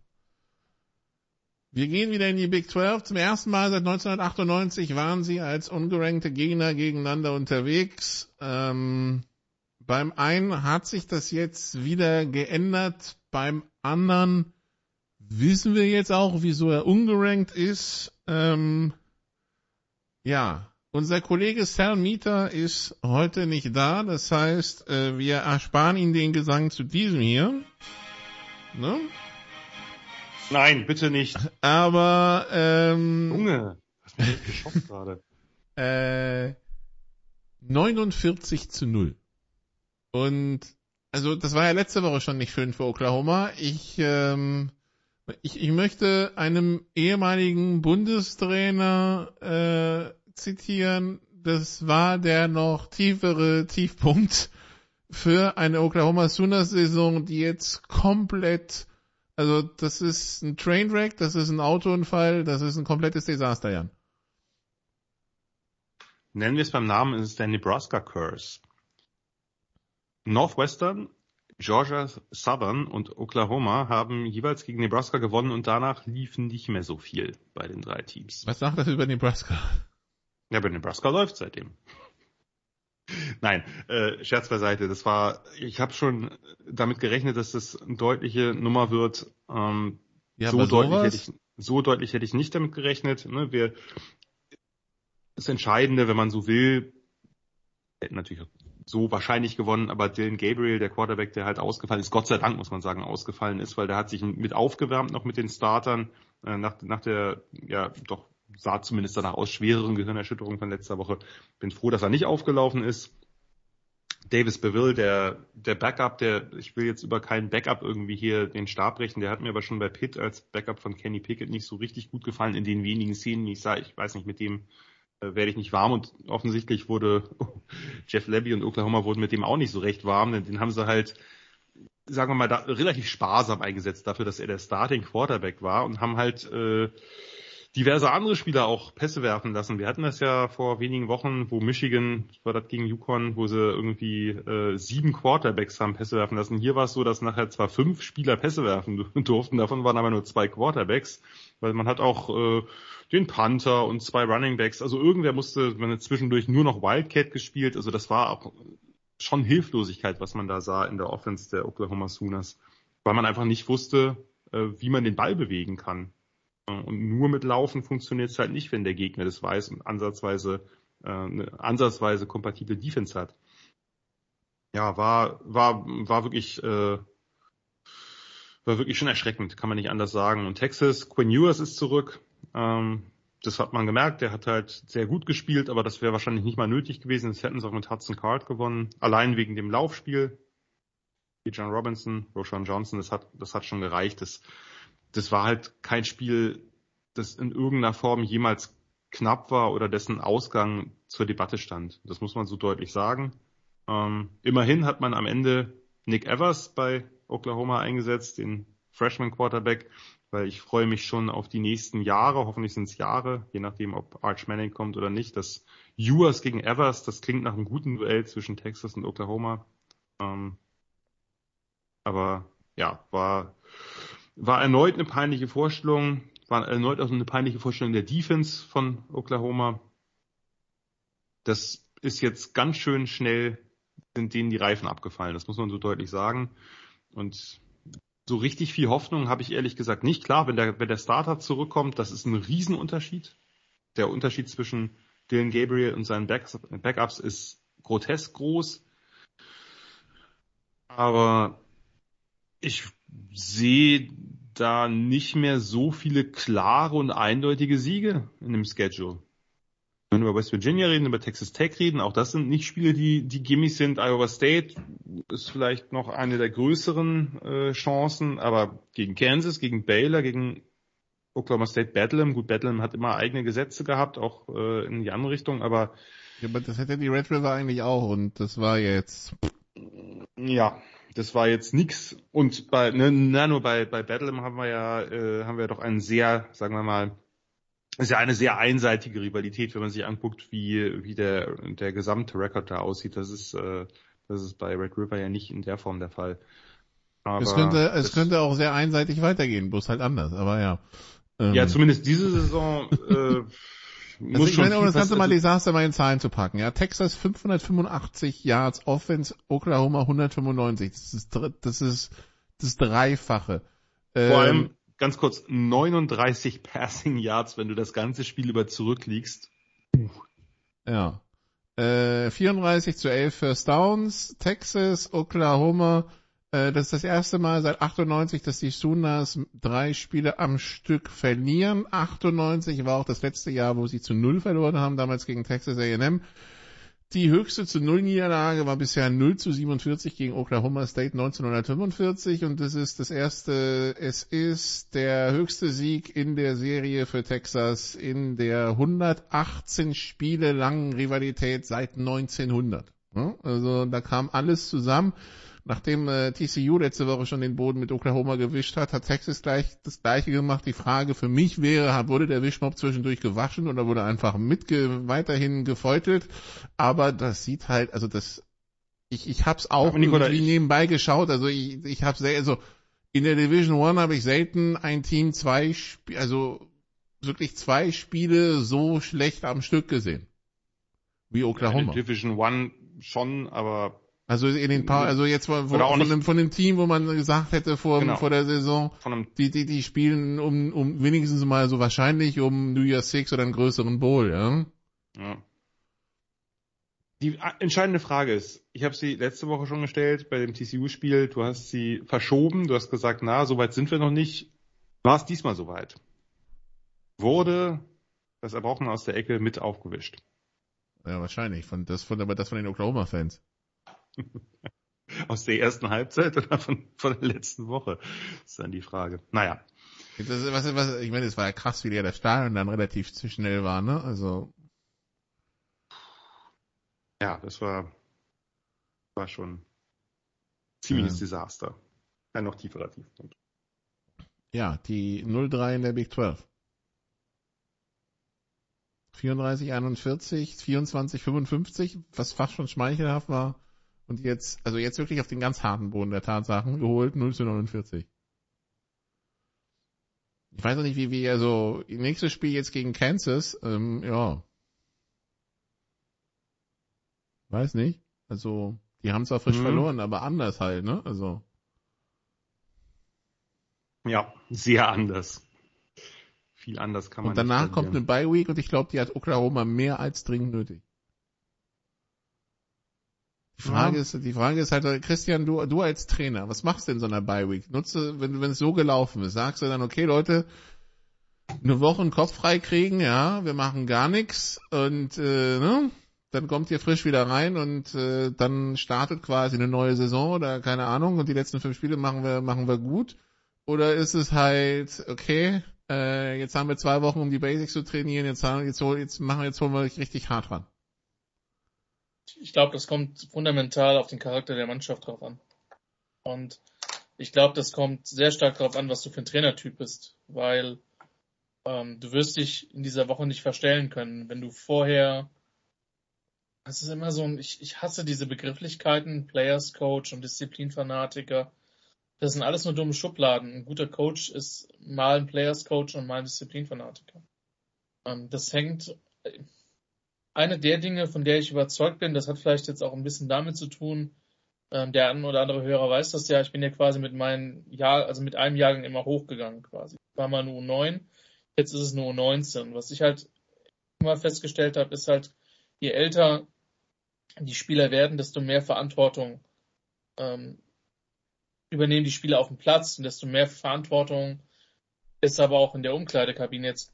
Und nochmal, wir reden hier von fundamental ganz anderen Programmen und ganz nochmal von ganz anderen Athleten logischerweise. Aber ähm, ich glaube schon, dass du versuchen musst ähm, zu, zu schauen, wie sind die Führungsstrukturen im Team, ähm, wer, wer führt, wie ist die Mannschaftskultur, ähm, an welchen Stellschrauben musst du halt drehen. Ich glaube, das ist schon eine entscheidende Nummer, weil du wirst normalerweise, selbst wenn es schlecht läuft und gegen ein gutes Texas-Team, nicht in der Form so abgeschlachtet. Auf der anderen Seite kann auch beides richtig sein.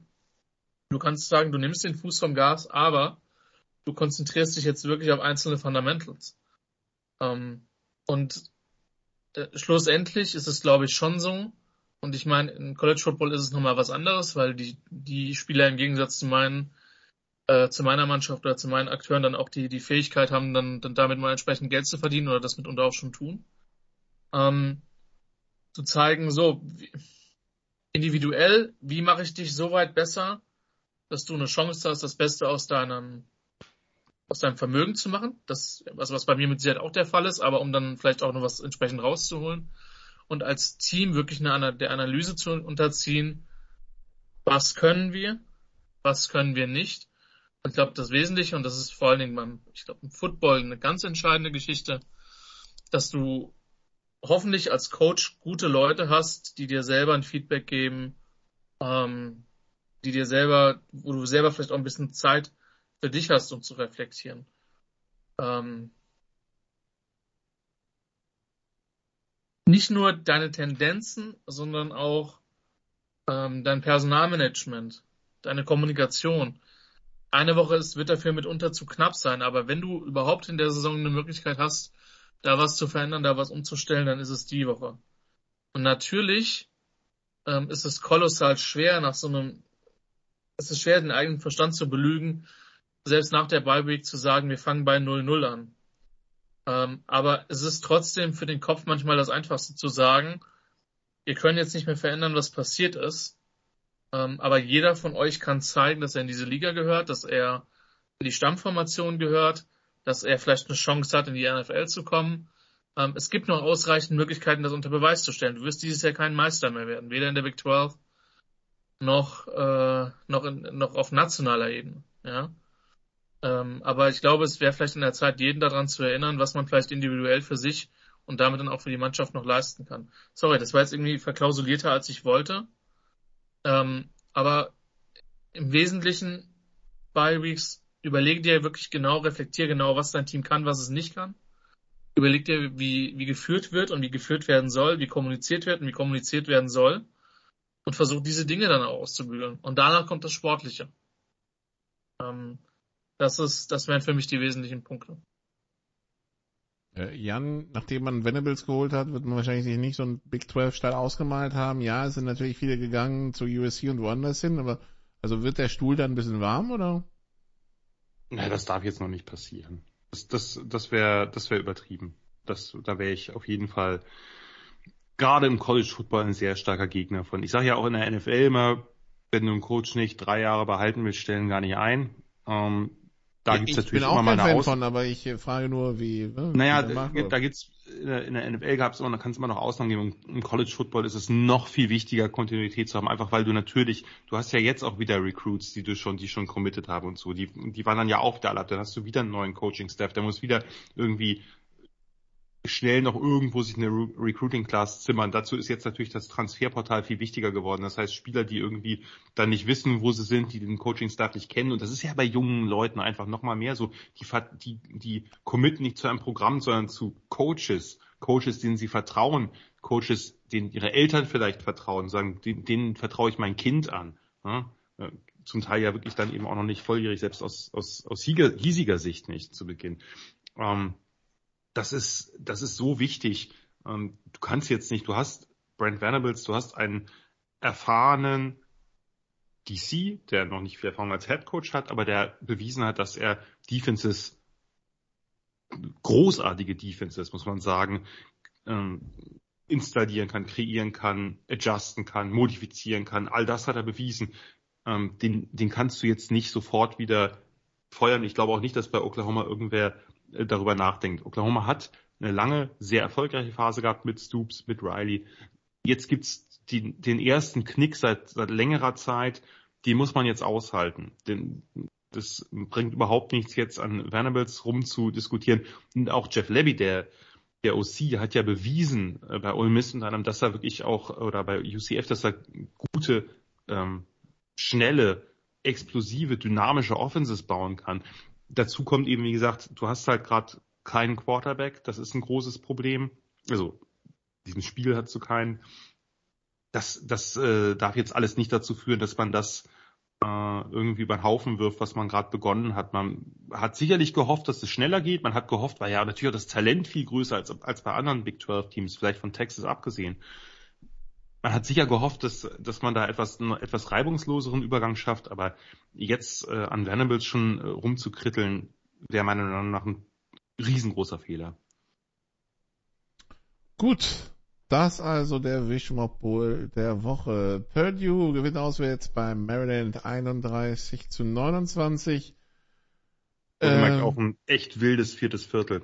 Ja. Ist ein bisschen untergegangen neben Kansas TCU, weil es zeitgleich war, aber äh, sollte man sich auf jeden Fall nochmal angucken.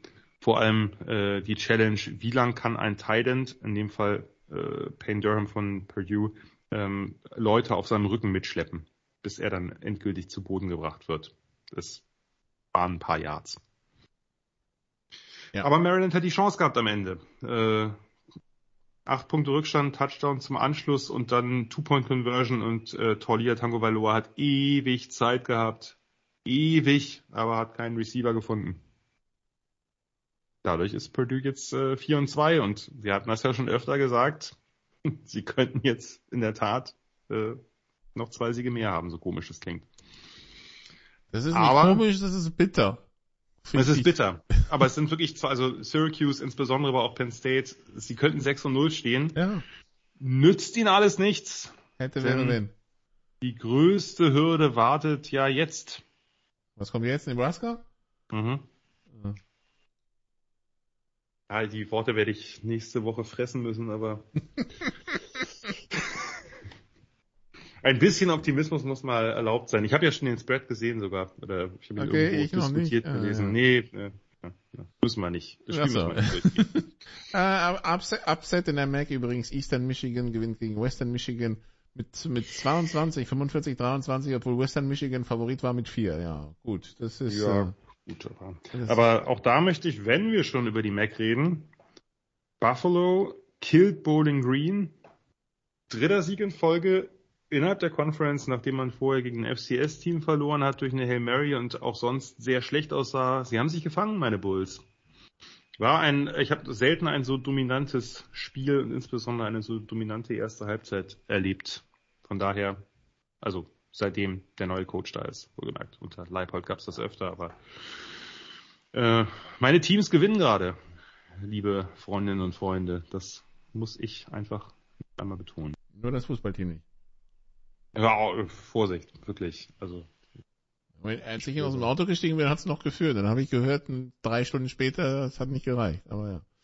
Ähm, darüber reden wir heute nicht. Äh, dann, Coachingwechsel, die zweite, Wisconsin gegen Northwestern 42-7. Christian, es geht ja doch, ne?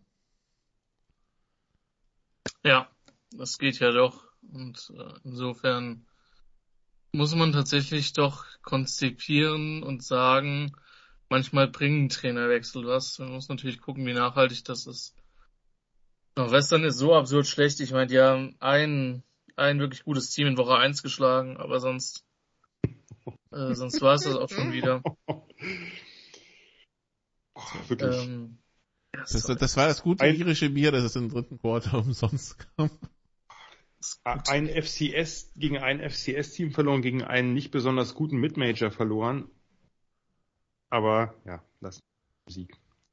Wisconsin hat Graham Mertz fünf Touchdown-Pässe. Pässe! Fünf Touchdown-Pässe, ja? Sollten wir vielleicht nochmal erwähnen. Äh, Ich spüre eine also Erschütterung der Macht. Was ist da los? Ich höre, der macht so so Raum Zeitkontinuums. Da wurde Dicke gefeiert. Ja, ja. keine Ahnung. Also traurig für die Journalistenschar bei Northwestern. Ich habe die Wahrnehmung, sie werden es verkraften können. Ja, definitiv. Ähm, dann äh, äh, ACC, Georgia Tech Headcoach-Wechsel gewinnt äh, gegen Duke 23-20 nach Overtime. Äh, North Carolina gewinnt bei Miami 27-24. Äh, achso, und dann Jan, ähm, du wolltest berichten über diesen Kracher zwischen Illinois und Iowa. ja, weil ich mir ganz angeguckt habe. Äh, also das Spiel, für alle, die es vielleicht nicht verfolgt haben, ging 9 zu 6 aus für Illinois. Ja, es ging 9 zu 6 aus. Es stand 6 zu 6 zur Halbzeit. In der zweiten Halbzeit hatten wir dann drei Plays Punt, drei Plays Punt, vier Plays Punt. Aber Vorsicht, war kein First Down, sondern ein Face Mask im ersten Play. Also es waren eigentlich auch nur drei Plays, nur ein Play mehr der Offense, aber es gab keinen First Down. Drei Plays Punt, dann sieben Plays, einer der großen Drives für 26 Yards und ein Punt. Sieben Plays, 47 Yards Punt.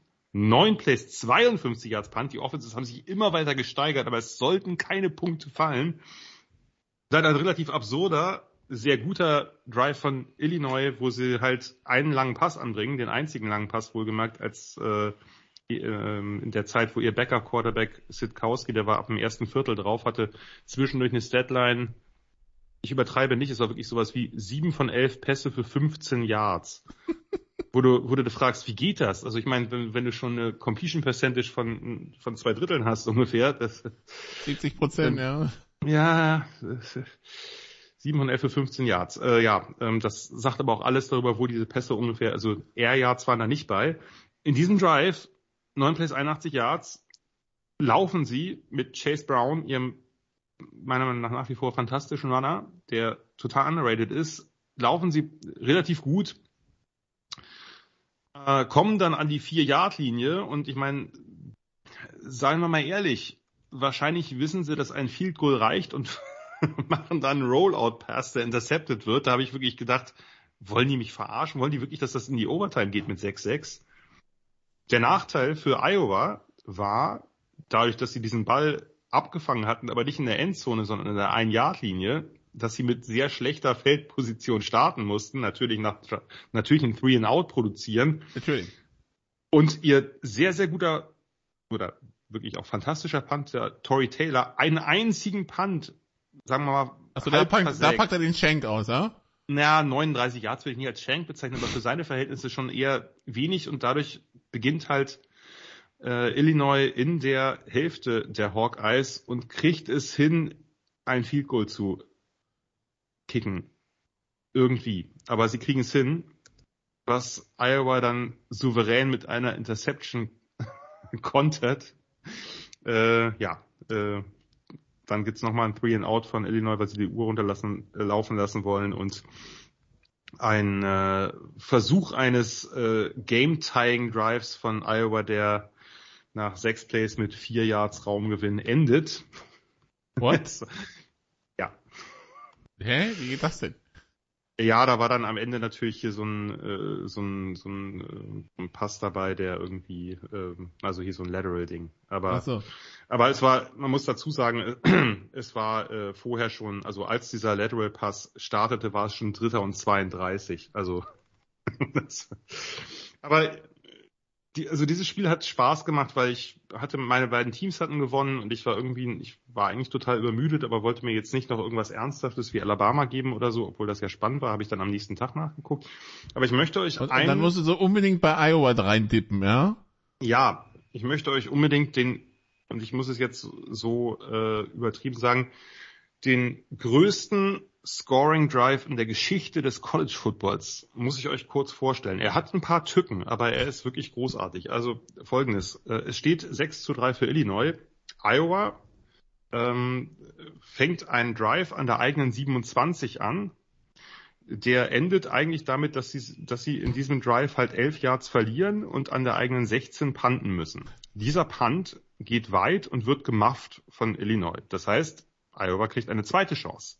Diesmal beginnen sie an der Illinois 35, also sie können den Drive quasi fortführen, ähm, verlieren aber in den nächsten Plays sechs Yards an die Illinois 41, darum können sie kein Field Goal kicken und panten nochmal. Diesmal an die Illinois 14. Diesmal kriegt Illinois den Ball, weil der out of bounds geht und nicht, nicht irgendwie gemafft wird, aber sie fummeln nach zwei Spielzügen und Iowa kriegt Alter. den Ball an der Illinois 5. First and Goal an der Illinois 5. Leider ähm, endet dieser Drive nach bei, also zwischendurch gibt es ein Third and Goal von der Illinois 23, äh, machen dann aber noch neun Yards bis zur äh, Illinois 14, kriegen dann sogar noch ein Offside des Gegners und kicken ein Field Goal von der Illinois 9. Zusammengefasst haben wir einen 15 Play minus 10 Yard Drive, der aber 76 Punt Yards umfasst äh, und in einem Field Goal endet. Das ist doch geil, oder?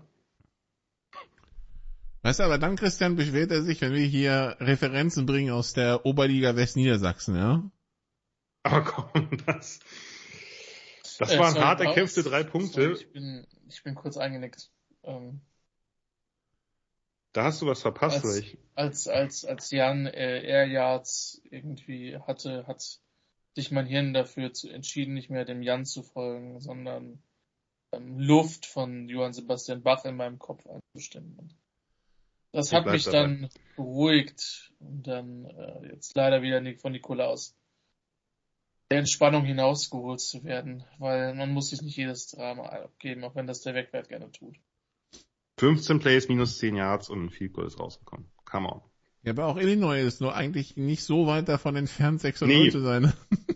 Nee, und das, das, das, ich meine, man muss bei Illinois sagen, wie gesagt, sie haben Tommy DeVito, ihren Starting Quarterback, im ersten Viertel verloren und der Backup brauchte ungefähr die nächsten drei Viertels, um auf sein, auf, um die 42 Yards, die Tommy DeVito im ersten Viertel oder in den ersten acht Minuten oder so geworfen hat, zu toppen. Das hat er dann nachher mit einem langen Ball geschafft.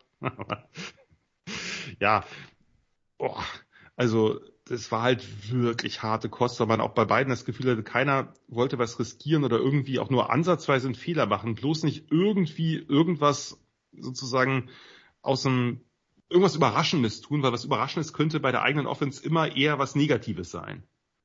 Also wenn das dieser 34 Yard Pass war, dann ist Sitkowski, Sitkowski ja. wahrscheinlich. Äh, ja, wobei genau. Arthur schreibt, das ist polnisch geschrieben, TUR. Also wahrscheinlich ist er Pole, aber wahrscheinlich ja, wird es amerikanisch ausgesprochen. Genau. Genau. Ähm, äh, wenn man diese 34 Yards abzieht, wäre der Quarterback 12 von 18 für 40. Genau, und da war am Ende noch ein Neuner oder so dabei. Also das, also wie gesagt, das war, das war ganz lange äh, waren das waren das wirklich halt sieben Completions für unter 20 Yards. Ja, aber was Man sieht ja, aber was sagst du uns das über Iowa? Also naja, Iowa's Defense hat, hat über weite Strecken gar nicht so schlecht gespielt. Sie haben halt irgendwann Chase Brown nicht mehr so richtig Die unter Defense Kontrolle ist gehabt. Scheißegal. Defense ist wirklich scheißegal, wenn du so einen Gegner hast. Wenn, nee, und vor allem, wenn du so eine Offense als deinen eigenen Gegner hast, eigentlich. Was denn, ey? Aber wie läuft denn bei denen das Training ab? Also. Ja, also das Training muss ja schlimm sein, wenn die wirklich mal mit der mit der Nummer 1 Also wenn, wenn die, also wenn die mit, mit ihrer Offense gegen ihre Defense spielen, da passiert doch nichts mehr. Wahrscheinlich geht's immer rückwärts. wir, wir starten an der an der an der gegnerischen 3 und versuchen mit dem Field Goal rauszugehen, genau. ja, oh, also wie gesagt, ich muss mich nicht jede Woche wiederholen, aber es ist halt schade, weil das sind, also Illinois auch, Nein. aber das sind wirklich gute Defenses. Und, ja, das, das ist, also das ist beschämend gewesen, das muss man so deutlich sagen. Äh, Dieses Spiel war eine Schande. Jetzt haben wir, jetzt haben wir ohne Mist, das sind jetzt 20 Minuten. Du willst Schluss machen. Ich höre es. Nein, du kannst ja gerne noch weiter zitieren, aber ich will ich einfach wieder was hören du, wie gesagt, Nikola, mein persönlicher Traum jetzt ist, gerne auch im Real Life einfach Play-by-Play -play von Thursday Night zwischen Bears und Washington, das wird ähnlich gut werden. Und aber, wie gesagt, Play-by-Play -play Jan wegfährt und der Experte gerne Nikola Martin und ich lehne mich entspannt zurück. Wieso, also wieso werde ich denn jetzt bestraft? Play-by-Play -play machen. Na, du darfst, ja, das ist doch keine Best ja gut, okay, also. Ja doch, ich muss es gucken, um es zu analysieren. Naja gut, vielleicht kann der Jan am nächsten Tag auch einfach das Play-by-Play -play wieder vorlesen und dann analysierst du es. Wäre doch auch was wert. Wir, wir wollen. Bei Twitter bin ich da noch mehr reingegangen ins Spiel. Also ihr könnt es alles in meiner Timeline nachlesen. Ja, ja, ich äh, habe ja, mitbekommen. Das, das, das, Schöne ist, weißt du, Jan, ich kann nicht alles in meinem Leben ignorieren, aber das kann ich ignorieren. Das finde ich jetzt ja, fast weißt du, ich, ich, ich sehe ich seh die Entwicklung, ich, seh, ich hatte irgendwie so einen Tab auf, wo das Spiel lief, Punt, Punt, Punt, Punt. Ja, und dann denkst du, boah. Und dann hast du, dann hast du den, den, den, den Jan, der darüber twittert, weil er es gerade schaut. Dann denkst du, äh, Deine Probleme möchte ich haben, Junge. So etwa. Ähm, also der Abend war eh schwierig, aber ja, das war dann so. Äh, lasst uns, lasst uns vielleicht mit einer positiven Wollte Geschichte, ich gerade auch sagen. Geschichte enden, denn ähm, es ist ein Team in der Sunbelt 5 und 0. Äh, die James Madison Dukes, Jan, äh, die sind jetzt gerankt an 25 und die sind, und das ist im College Football ja selten und ein Begriff aus dem deutschen Sport, der vielleicht nicht über, ganz übertragbar ist, die sind Aufsteiger. Ja, sie sind gerade neu aus der FCS hochgekommen.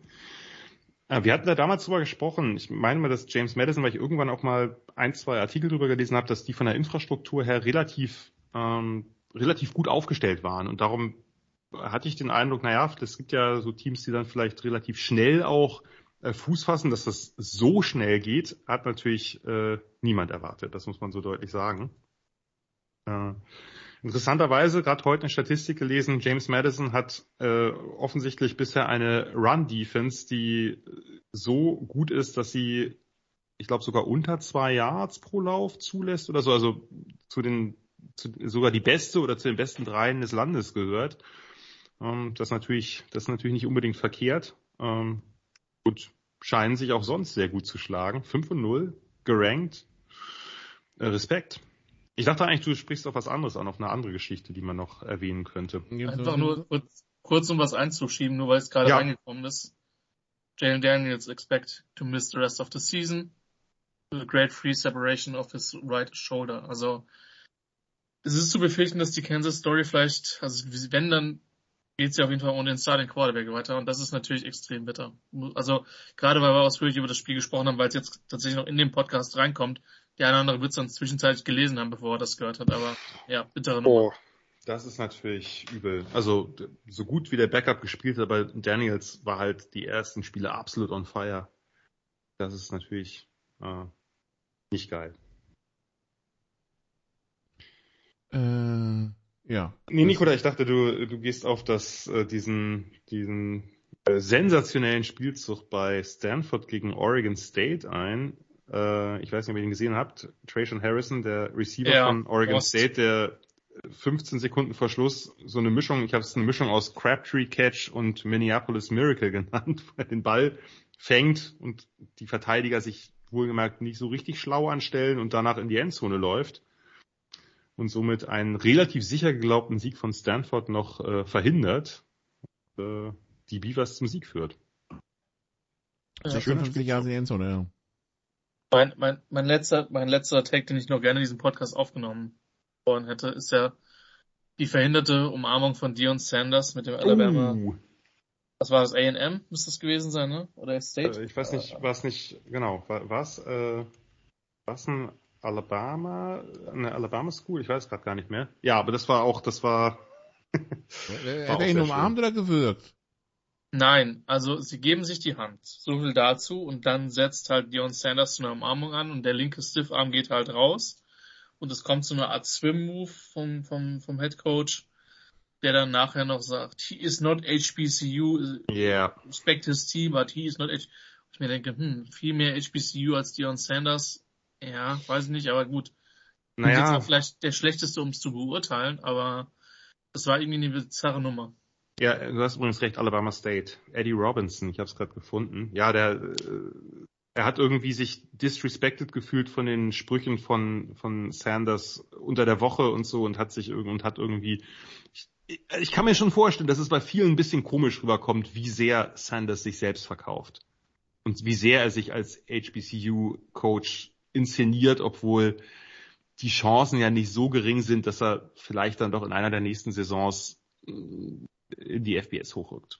Aber das ist halt Dion Sanders, ne? Also der hat, Es ist halt Dion hat Sanders, richtig. davon gelebt, sich selbst zu verkaufen. Das ist Ja. der halt als Typ. Also Richtig. bei ihm ist es halt auch wirklich so, ob man das mag oder ob man das nicht mag. Ähm, das ist nicht gekünstelt, das ist der einfach. Absolut. Ja. Also, I'm Nur- living on the shoulders of the swag. He ain't swag. I'm swag. He ain't swag. He's in the conference doing a great job. Can't knock that. Got a great team. His son should be up for the Heisman Trophy. I love Shadur Sanders. Great player. I love what he's doing for the conference, but you're not going to come here and disrespect me and my team and my school and then want a bro hug, shake my hand and get the hell off. also er hat das Ganze ja sogar mit Respekt und Lob verpackt, ne? Also, was ja die wenigsten hinbekommen, aber ja. Bei, bei Ja, ja, aber er hat Disrespect die- kriege er ich ein er bisschen, ja. Die, Hand geben ja, aber das, äh, das die Umarmung war ihm dann zu viel und als er dann eben den Stiffer auspackt, da war, hat Sanders ja ihn dann nochmal äh, so ein bisschen in den Rücken geschubst quasi. Also, es war, ich habe gesagt, ist es besser als Jim Harbour versus Jim Schwartz oder Ja. nicht? Das ist Ja. die Frage. Nee. Das war Wahrscheinlich eine nicht. super Nummer, ey. Ja, aber da waren ja, aber ich habe bei, bei Jim Harbour und, und Schwartz waren ja beide irgendwie angepisst. Also, Mhm. So, Ja, und hier war es ja halt anscheinend nur einer. Prolls einfach. Was? Also, naja, aber Sanders war ja dann auch angepisst, als er seine Umarmung nicht. Äh, Ja, aber ich glaube, bei, bei, bei. Schwartz gegen, gegen, gegen Harbour sind beide hin, um sich was über ihre Mütter zu erzählen. Und- ja, aber die, der Handshake war ja trotzdem auch da das Problem. Der zu zackige Handshake. Ja, ja, aber in dem Fall geht, also ich glaube, in dem Fall geht, geht ja ähm, äh, Sanders hin und ahnt nicht, was kommt. Nee, aber er reagiert ja dann auch auf den, auf den wiederum für, von ihm wahrgenommenen Disrespect. Dass man die Umarmung ihm ausschlägt oder so, keine Ahnung. Nikola da auf ja eigentlich die, Dis die Disrespect-Beauftragten, aber gut. Ich möchte auch noch einen Titbit einbringen, den wir noch nicht äh, hatten. Beziehungsweise eigentlich würde ich gern, eigentlich würde ich gern zwei einbringen, wo du die ACC gerade so äh, nur kurz runtergebetet hast, was absolut richtig ist, weil man muss über diese Teams auch nicht zu viel Worte verlieren. Aber Israel Abanikanda, der Running Back von Pitt mit schnuckligen 36 Läufen für 320 Yards und 6 Touchdowns gegen Virginia Tech, finde ich, sollte man mal erwähnen, weil 320 Yards passieren dann doch eher selten. Und äh, ich komme nicht umhin, nachdem ich vor wenigen Wochen sagte, dass Mark Whipple, der aktuelle Nebraska OC, ähm, dass ich glaube, dass der nicht so gute Runplays designen kann äh, und nannte Benny Kander als einen derjenigen, bei dem ich glaube, dass etwas mehr drin ist. Ich möchte mich jetzt nicht hier super abfeiern, äh, überhaupt nicht. Ich glaube, ich möchte nur ein bisschen Whipple dissen und äh, 320 Yards und sechs Touchdowns äh, ist, glaube ich, ganz ansehnlich. Das andere. Ich, ich habe verdrängt, wer ja. es war, aber irgendein Spieler hat doch dieses Wochenende zwei Pick Six gefangen. Oder? Äh, kann sein. Habe ich jetzt aber auch gerade nicht. Hatte ich aber auch, habe ich auch. Also vier Picks und zwei davon zum Touchdown zurückgetragen, irgendwie sowas.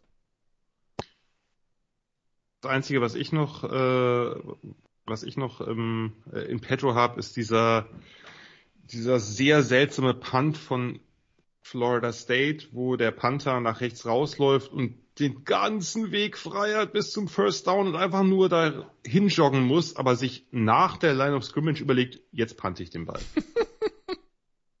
What the fuck?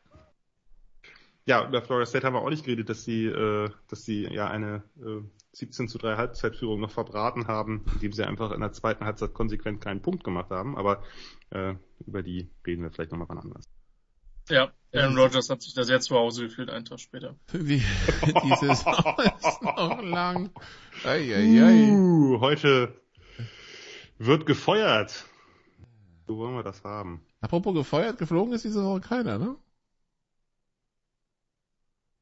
Oder Woche ist noch. Ne? Nee. Gut. Dann. Nächste Woche ist wieder eine Chance. Kurze Pause, dann, dann picken wir.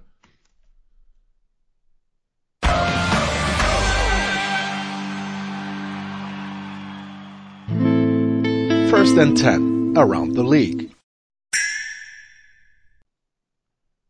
Teil 2 der Sofa Quarterbacks College Football und wir sind angekommen bei, äh, nachdem wir also das Elend der letzten Wochen teilweise ausführlich besprochen haben, schauen wir mal, was nächste Woche so auf der Straße als Potenzial rumliegt. Ähm, ja, äh, das müsste dann Freitagnacht schon sein, Freitag auf Samstag, äh, Jan West Virginia gegen Baylor, Baylor mit dreieinhalb auswärts. Da würde ich mit mehr gehen bei Baylor, mehr als dreieinhalb. Gut, dann 18 Uhr am Samstag, Christian, Michigan gegen Penn State, Michigan mit sieben. Ein klassisches Spiel, was Michigan in Sand setzt. Das ist, das ist in and aber, ne? Ja. Ja, ah, dann geben wir den, geben wir den Wolverines mal den Heimvorteil, aber sie gewinnen es nur im Field Goal. Penn State zuletzt mit einem souveränen 17 zu 7 gegen, äh, gegen Northwestern. Ja, wer Northwestern schlägt. Ja. Dann, äh, All Miss gegen Auburn, SEC-Duell, Jan, äh, All Miss mit 15. Mm fühle mich schwer mit. Also Ole Miss hat sich auch hat sich gegen Vanderbilt trotz des klaren Ergebnisses am Ende auch äh, lange hat lange kämpfen müssen. Ähm, 15, ne, nee, ich glaube sie also gewinnen ja, aber mit weniger als 15. Trotz Auburn. Dann Christian, jetzt natürlich schwierig, Oklahoma gegen Kansas. Oklahoma mit 8,5. Was? Bitte? Ja. Ist da schon die Jalen Daniels Verletzung drin oder was? Ich, ja. ich vermute Selbst, mal, also weil Oklahoma 70% Sieger. Ja. Ich habe keine Ahnung, wie das Spiel ausgeht. Also, so dieses eine Ding, was ich mir halt echt vorstellen kann, dass Kansas, dass in dem Locker Room jetzt halt eine Atmosphäre herrscht. Und jetzt erst recht. Ich glaube, das wird ein Spiel, was spitze auf Knopf geht, also auf jeden Fall die Punkte jeden Fall die Punkte und mal gucken, vielleicht gewinnt Kansas das sogar. Ich bin immer noch, also als ich ins Spread gehört habe, habe ich gesagt, boah, die falsche Mannschaft ist Favorit. Das ist halt schwer, ja, keine Ahnung. Ich kann, ich würde am liebsten jetzt eine Münze flippen, aber ich sag mal, Kansas gewinnt mit, mit, mit dem Fico. Okay. Dann Texas gegen Iowa State. Jan, Texas mit 16. Das ist viel. Iowa State hat eine gute Defense. Das haben wir bisher, das konnte man bisher immerhin festhalten. Nee, weniger. Texas gewinnt aber mit weniger als 16. Dann Christian Illinois gegen Minnesota. Minnesota mit 6,5 auswärts.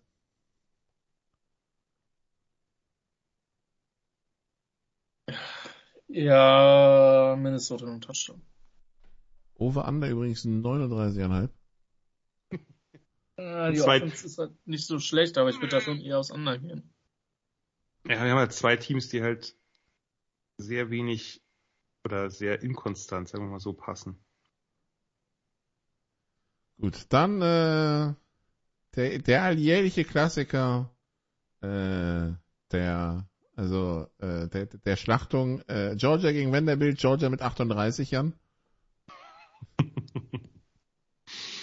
Ja, es ist halt schwierig immer, ne? Wie früh nehmen sie den Fuß vom Gas und kann Vanderbilt dann am Ende noch zwei Garbage Time Touchdowns machen? Das, das, solche Spiele würde ich ja nie wetten, ähm, weil das ist einfach viel zu unwägbar.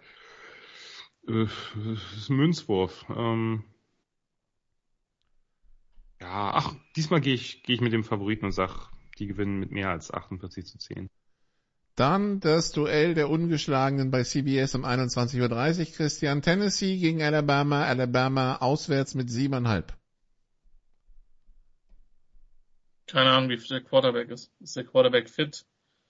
Dann mit 10 ist, äh, ist Young nicht fit. Äh, dann gewinnt Tennessee das Spiel. Danielson. Wäre ich übrigens bei. Glaub ich auch. Young verliert Alabama. Aber ich glaube, der ist, also es hieß ja, dass er jetzt mehr so vorsichtshalber geschont wird gegen A&M, was fast in die Hose gegangen wäre. Ich gehe mal davon aus, dass er auflaufen wird. Die Frage ist dann, wie fit und wie lange, ob es dann nochmal, ne? Aber gut, ja. Ja, klar, natürlich. Dann weiteres Duell der Ungeschlagenen um 21.30 Uhr bei ABC. TCU 5 und 0 gegen Oklahoma State 5 und 0. TCU Favorit mit dreieinhalb, Christian. Äh, Jan. Äh, Wen haben wir gerade? Egal. Jan ist dran. Jan ist dran, ne? Ja. Jan ist dran. Ähm, ich gehe mit TCU. Hat mit mehr als dreieinhalb. Ähm, Ah, da käme also das endlich das Ei der Cowboys, ja? Naja, das kann man ja nicht mal ein richtiges Ei nennen, wenn du jetzt gegen das an 13 gerankte Naja, Team die, die, die, die Autobahn ist frei, wenn sie gewinnen, ne? Also.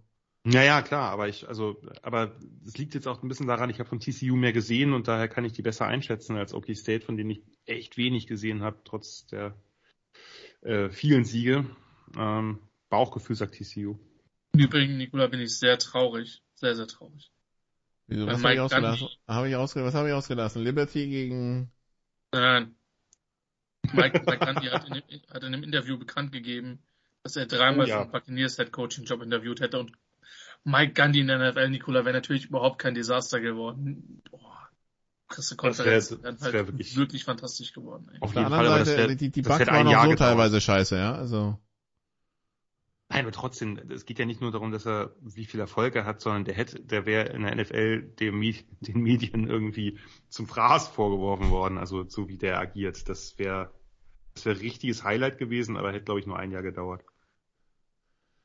Okay, gut. Dann ACC, Christian. Syracuse 5 von 0 gegen NC State 5 von 1. Äh, Duell zweier gerankter Top 20 Teams. Äh, Syracuse zu Hause im Dom mit 3. Natürlich wirklich hier die Frage, ob man hier mal wieder mit den griechisch- griechischen Göttern der Mythologie geht. Aber auch bei NC State muss man sehen, war auch nur der Backup Quarterback drauf. Florida State hat's gereicht. Äh, ich glaube, das wird eine enge Nummer Syracuse mit einem Field Goal. Okay, dann äh, BYU hat Arkansas zu Gast. Äh, Jan, Arkansas mit anderthalb. Bin jetzt gar nicht, also Arkansas hat ja letzte Woche äh, verloren, aber mit mussten ja mit Backup Quarterback spielen, weil KJ Jefferson raus war. Ich ähm, muss man natürlich wissen, ob der jetzt zurückkehrt, weil wenn er zurückkehrt, glaube ich, gewinnen sie es, wenn nicht, verlieren sie es. Okay, dann, Soweit bleibe ich jetzt. okay, dann Christian, die eben an das eben angesprochene James Madison zum ersten Mal gerankt. Wir müssen sie reinnehmen, ja, gegen auswärts gegen Georgia Southern mit 10,5. Favorit. Georgia Southern immer ein gefährliches Auswärtsspiel, selbstverständlich. Ja, Georgia Southern hat äh, Wir reden heute nicht weiter drüber. Ach ja. Äh, James Madison mit zweiter Chance. ihr, ihr kriegt's auch echt hin, jedes Mal das so in die Richtung zu spinnen. Ich wusste ja schon, was kommt. Ich dachte, Christian ist da nicht so erbarmungslos. Nicola, du lässt wirklich keine Gelegenheit. Moment, Moment, Moment. Also. Christian ist heute erbarmungsloser als ich, was das Nee. betrifft. Nee, das kann man so nicht sagen. Bei anderen Teams ja, aber in Nebraska bist es immer du. Okay. Michigan State gegen Wisconsin, Jan. Wisconsin mit siebeneinhalb. Uh, ja, so wie Michigan State sich aktuell präsentiert, würde ich da nicht gegenwetten, ehrlich gesagt. Also so blöd es klingt und auswärts und siebeneinhalb auch noch mehr als ein Touchdown, aber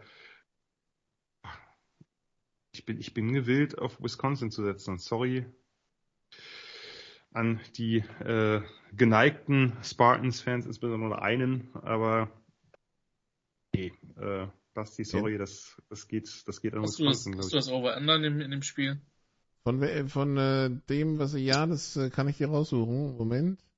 Während alles, du suchst, alles, während du alles, suchst, alles, 20 und Under, bitte. Nein, aber während, während du suchst, kann ich kurz noch hinzufügen, äh, äh, Nikola, du hast recht und ich habe es in 49. der Tat nicht gesehen. Äh, Quinion Mitchell, ein äh, Cornerback, den ich eigentlich grundsätzlich sehr schätze von Toledo. Ähm, ich wusste, dass er zwei Pick Sixes gefangen hat. Ich habe nicht mehr mitbekommen, dass er noch zwei weitere Picks gefangen hat. Von daher ja, äh, vier Deceptions in einem Spiel. Und zwei davon zurückgetragen. Ich, ich, Genau, habe noch mitbekommen, dass es einer war, ich wusste gerade nicht mehr wer. Aber Gegen, ich fand, das äh, sollte man mit, das sollte man erwähnen. Auf jeden Fall. Äh, Ich, wie gesagt, ich habe das äh, nicht mehr am Ende, weil die haben halt, äh, Toledo hat halt Northern Illinois richtig platt gemacht und Northern Illinois mit Backup Quarterback, nicht mit Rocky Lombardi, dem ehemaligen Michigan State Quarterback. Und ich habe das, ich habe sogar die Spiele noch am Anfang drauf gehabt als Second Screen, die die Mac-Spiele immer mal wieder hin und her getauscht. Aber das habe ich irgendwann rausgenommen, weil es halt so klar war.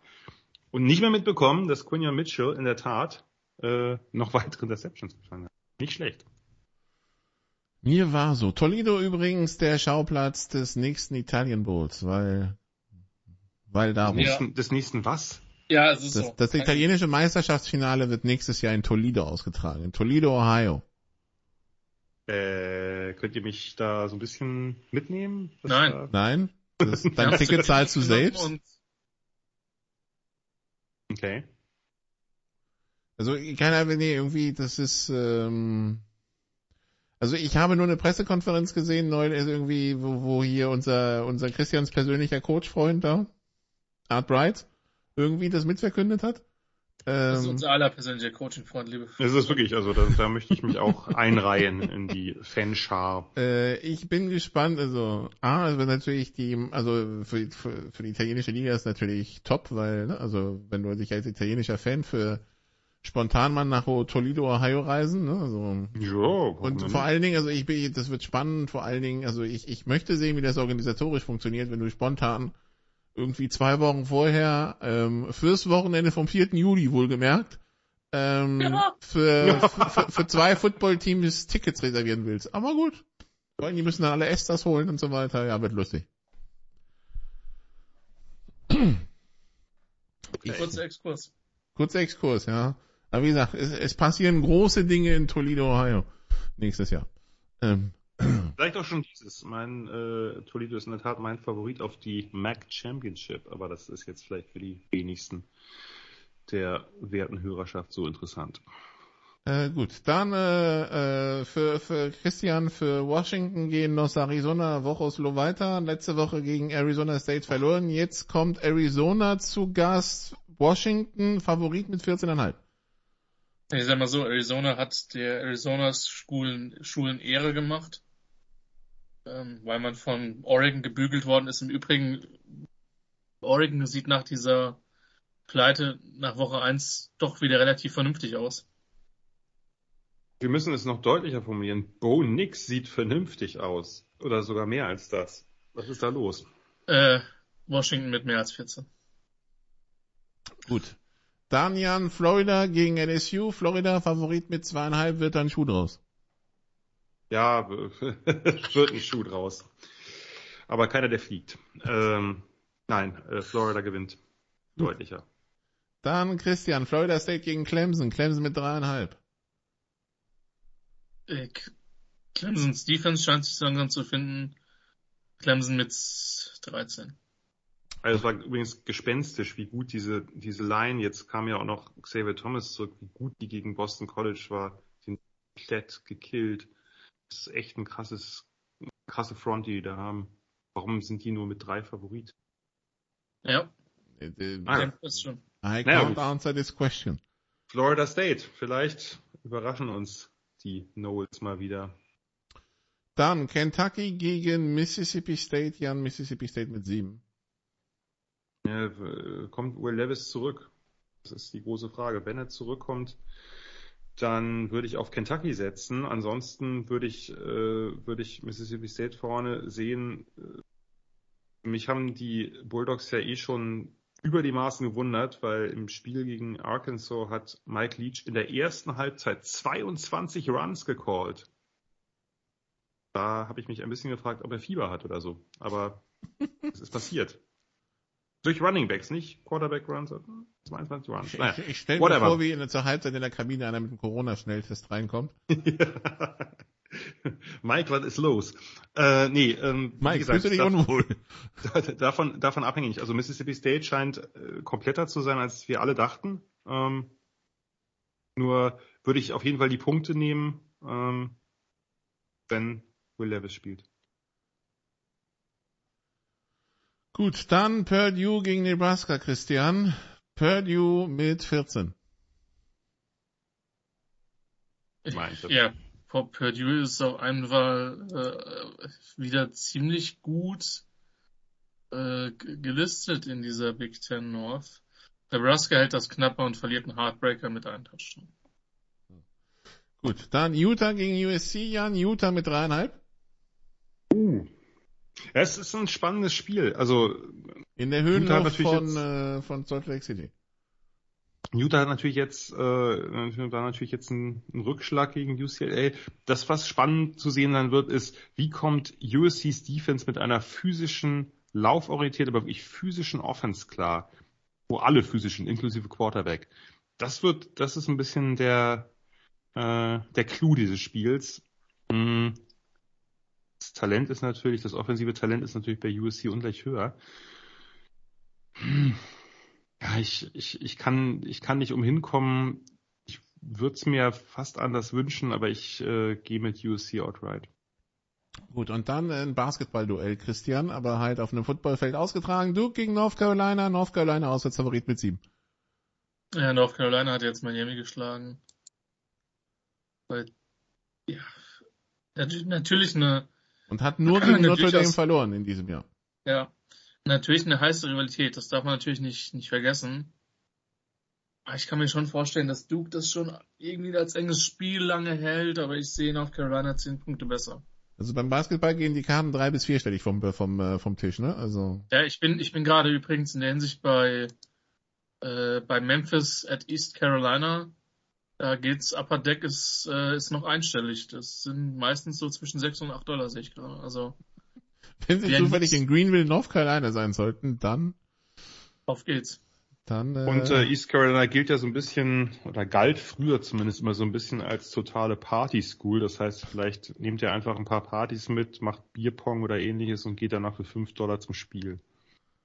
wir können übrigens noch anbieten, das ist was für Christian. Liberty gegen Gardner Web ab vier Dollar. Gottes Willen. So verzweifelt bin ich nicht, Nikolaus. Oder Schau. Texas Da gegen Iowa State ab zwei Dollar. Ja, aber das sind nur so Club-Levels. Also da, das, da bin ich tatsächlich auch draufgesprungen. ich glaube nicht, dass das Stadion-Tickets sind, wenn man da drauf geht. Ähm, aber Upper Deck ist dann so irgendwo bei, bei sie, bei 24, 24, 25 Dollar. Also ich weiß auch nicht, was Club Passes dann sind. Vielleicht kann jemand, der dann ortskundig ist, und das, Also Klappe, Klappe ist normalerweise der VIP-Bereich, aber ja, aber nicht für zwei Dollar. Ich weiß nicht, ob die da eine Großbildleinwand hinstellen. ähm, aber ja, äh, habe ich auch wahrgenommen, hat mich irritiert, deswegen bin ich da schnell mal draufgegangen. Aber nein, ähm, ich werde ich werd am Freitag äh, SG Horsen Eggendorf gegen Heimbach-Weiß schauen, sehr wahrscheinlich. Äh, von daher auch zu einem günstigen Preis. das ist Äh, auch nur knapp hinter Tennessee Alabama. Ja, knapp. knapp. Ja. Also, ich werde da auch nicht viel Geld dieses Jahr, dieses Wochenende für Sport ausgeben. Moment, ich muss gerade überlegen. Äh, Baylor, West Virginia, das ist Nacht von Donnerstag auf Freitag. Wann ist denn das? Äh, Habe ich gerade falsch gesagt? 14. Donnerstag Freitag Oktober. muss das sein. Naja. Das ist von 14. Donnerstag Oktober. auf Freitag, ja. Donnerstag auf Freitag, okay, ja, ja, gut, okay. Alles gut. Ähm, langsam, äh, langsam verteilt sich der Spielplan wieder, von daher, ja. Ja. Also wer, wer Ja, was? Ja, ja, im November geht's dann ja auch los mit den ganzen Mit Action. dem Action, ja. Ja. Gut. Dann war's das zu den Sofa Quarterbacks College Football für diese Woche. Alle außer Oklahoma haben die Saison, scha- haben die Woche schadlos überstanden. Und äh, ja, dann freuen wir uns auf die Action von Woche 7, die wir dann nächste Woche besprechen. Mehr Westsport gibt's diese Woche in der Big Show von Sportradio 360. Da hören wir uns höchstwahrscheinlich wieder. Ansonsten bleiben Sie uns treu. Bis zum nächsten Mal. Ciao. You did what you had to do and you won the game. Das waren die Sofa Quarterbacks mit der Extravaganza zur National Football League auf Sportradio 360.de. Wenn Sie Fragen, Anmerkungen, Gegenbeispiele haben, schreiben Sie uns entweder auf unserer Facebook-Seite über unseren Twitter-Account at Sportradio 360 oder direkt an steilpass at Sportradio 360.de. Great job, guys. Und versäumen Sie nicht unsere nächste Big Show jeden Donnerstag neu auf www.sportradio360.de. One day at a time. Keep getting better as a football team, and we'll see what happens.